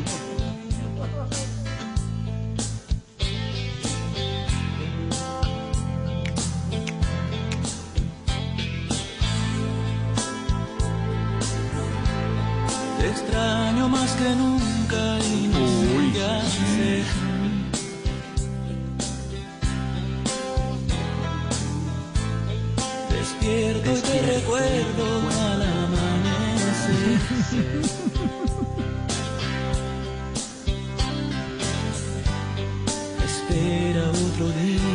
Que también lo grabó su esposa en ese momento, que se llamaba la gran Marisela. Marisela. Lo hace muy Y bien. que luego, y que luego se sacó una versión maná, Fer de maná, que sonó bastante bien también. Un poquito más rockerita y eso era. Pero- mejor dicho, pero no hay como la del acaba maestro. fiesta. No hay como la del sí, señor. Como la del maestro. No, Maná, Maná es el grupo, Maná es el grupo que va a animar el vuelo, ¿no? Los contratados. ¿Maná va en el avión? Ellos van con- pero contratados, ellos van pagados animando el vuelo. Para que afinen. Fer, Fer de azafata. Está cargado, ya hemos cambiado. Ya hemos cambiado el vuelo. Siete en punto de la noche. Nos vamos despidiendo con los bustos Eso culposos bueno va a tener que ser como un jumbo, pero mega. grande, sí. De los que se van. Un abrazo, mi Juana. Nos encontramos dentro de ocho días. Señor Constaín, un abrazo. Cuídense mucho todos, por favor. La cosa está difícil. Los que se puedan quedar en la casa, quédense en la casa. De acuerdo. Siempre las tres M's, como dicen, metros, mascarilla y manos. Exactamente. Señor Don Dago, un abrazo. Gustos culposos de Dago hoy aquí en la tardeada. Y también Bueno, muchas gracias a todos y buena semana. Buena semana, señor Paniagua. Un abrazo para todos y pendientes de lo que diga Pulso esta semana, señor Paniagua. Sí, señor, nos vemos el próximo sábado. Un abrazo. Sí, ahí chao. estaré muy juicioso, sí, señor. Un abrazo, siete en punto. Vienen antes. tan diferente. Hangouts, Zoom, Teams. Ahora está de moda reunirse virtualmente. Pero ¿cómo hace de falta una reunión entre amigos para una buena tardeada? Por eso vamos a reunirnos en Blue Radio para La Tardeada. Una reunión para conversar, compartir y volvernos a encontrar. Reunámonos este sábado y domingo en Blue Radio para La Tardeada con Juana Uribe, Juan Esteban San Pedro, Juan Esteban Costaín, Hernando Paniagua, Dago García y Jorge Alfredo Vargas. 5 a 7 de la tarde, Blue Radio, la nueva alternativa. Esta es Blue Radio. En Bogotá, 89.9 FM. En Medellín, 97.9 FM. En Cali, 91.5 FM. En Barranquilla, 100.1 FM. En Cartagena, 1090 AM. En Bucaramanga, 960 AM. En Pereira y el norte del Valle, 89.2 FM. En Tunja, 103.1 FM. En Villavicencio, 96.3 FM. En Armenia, 89.2 FM.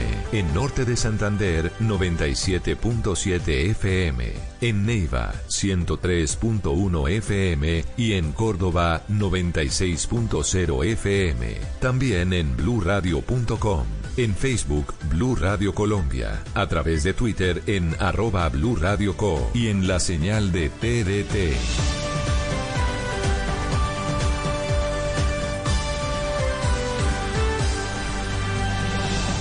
Blue Radio, la nueva alternativa. A partir de este momento en Blue Radio nos conectamos con Noticias Emisión Central, la información de Colombia y el mundo de Caracol Televisión. Habla el sargento despedido del ejército. En entrevista con Noticias Caracol, el suboficial Juan Carlos Díaz relata cómo se enteró y denunció el abuso sexual de una menor indígena por soldados a su cargo en Risaralda. Además asegura que no le respetaron el debido proceso y que él cumplió con sus funciones como comandante del pelotón. Explosivo mensaje del general a sus tropas. Noticias Caracol conoció un audio en donde el comandante del ejército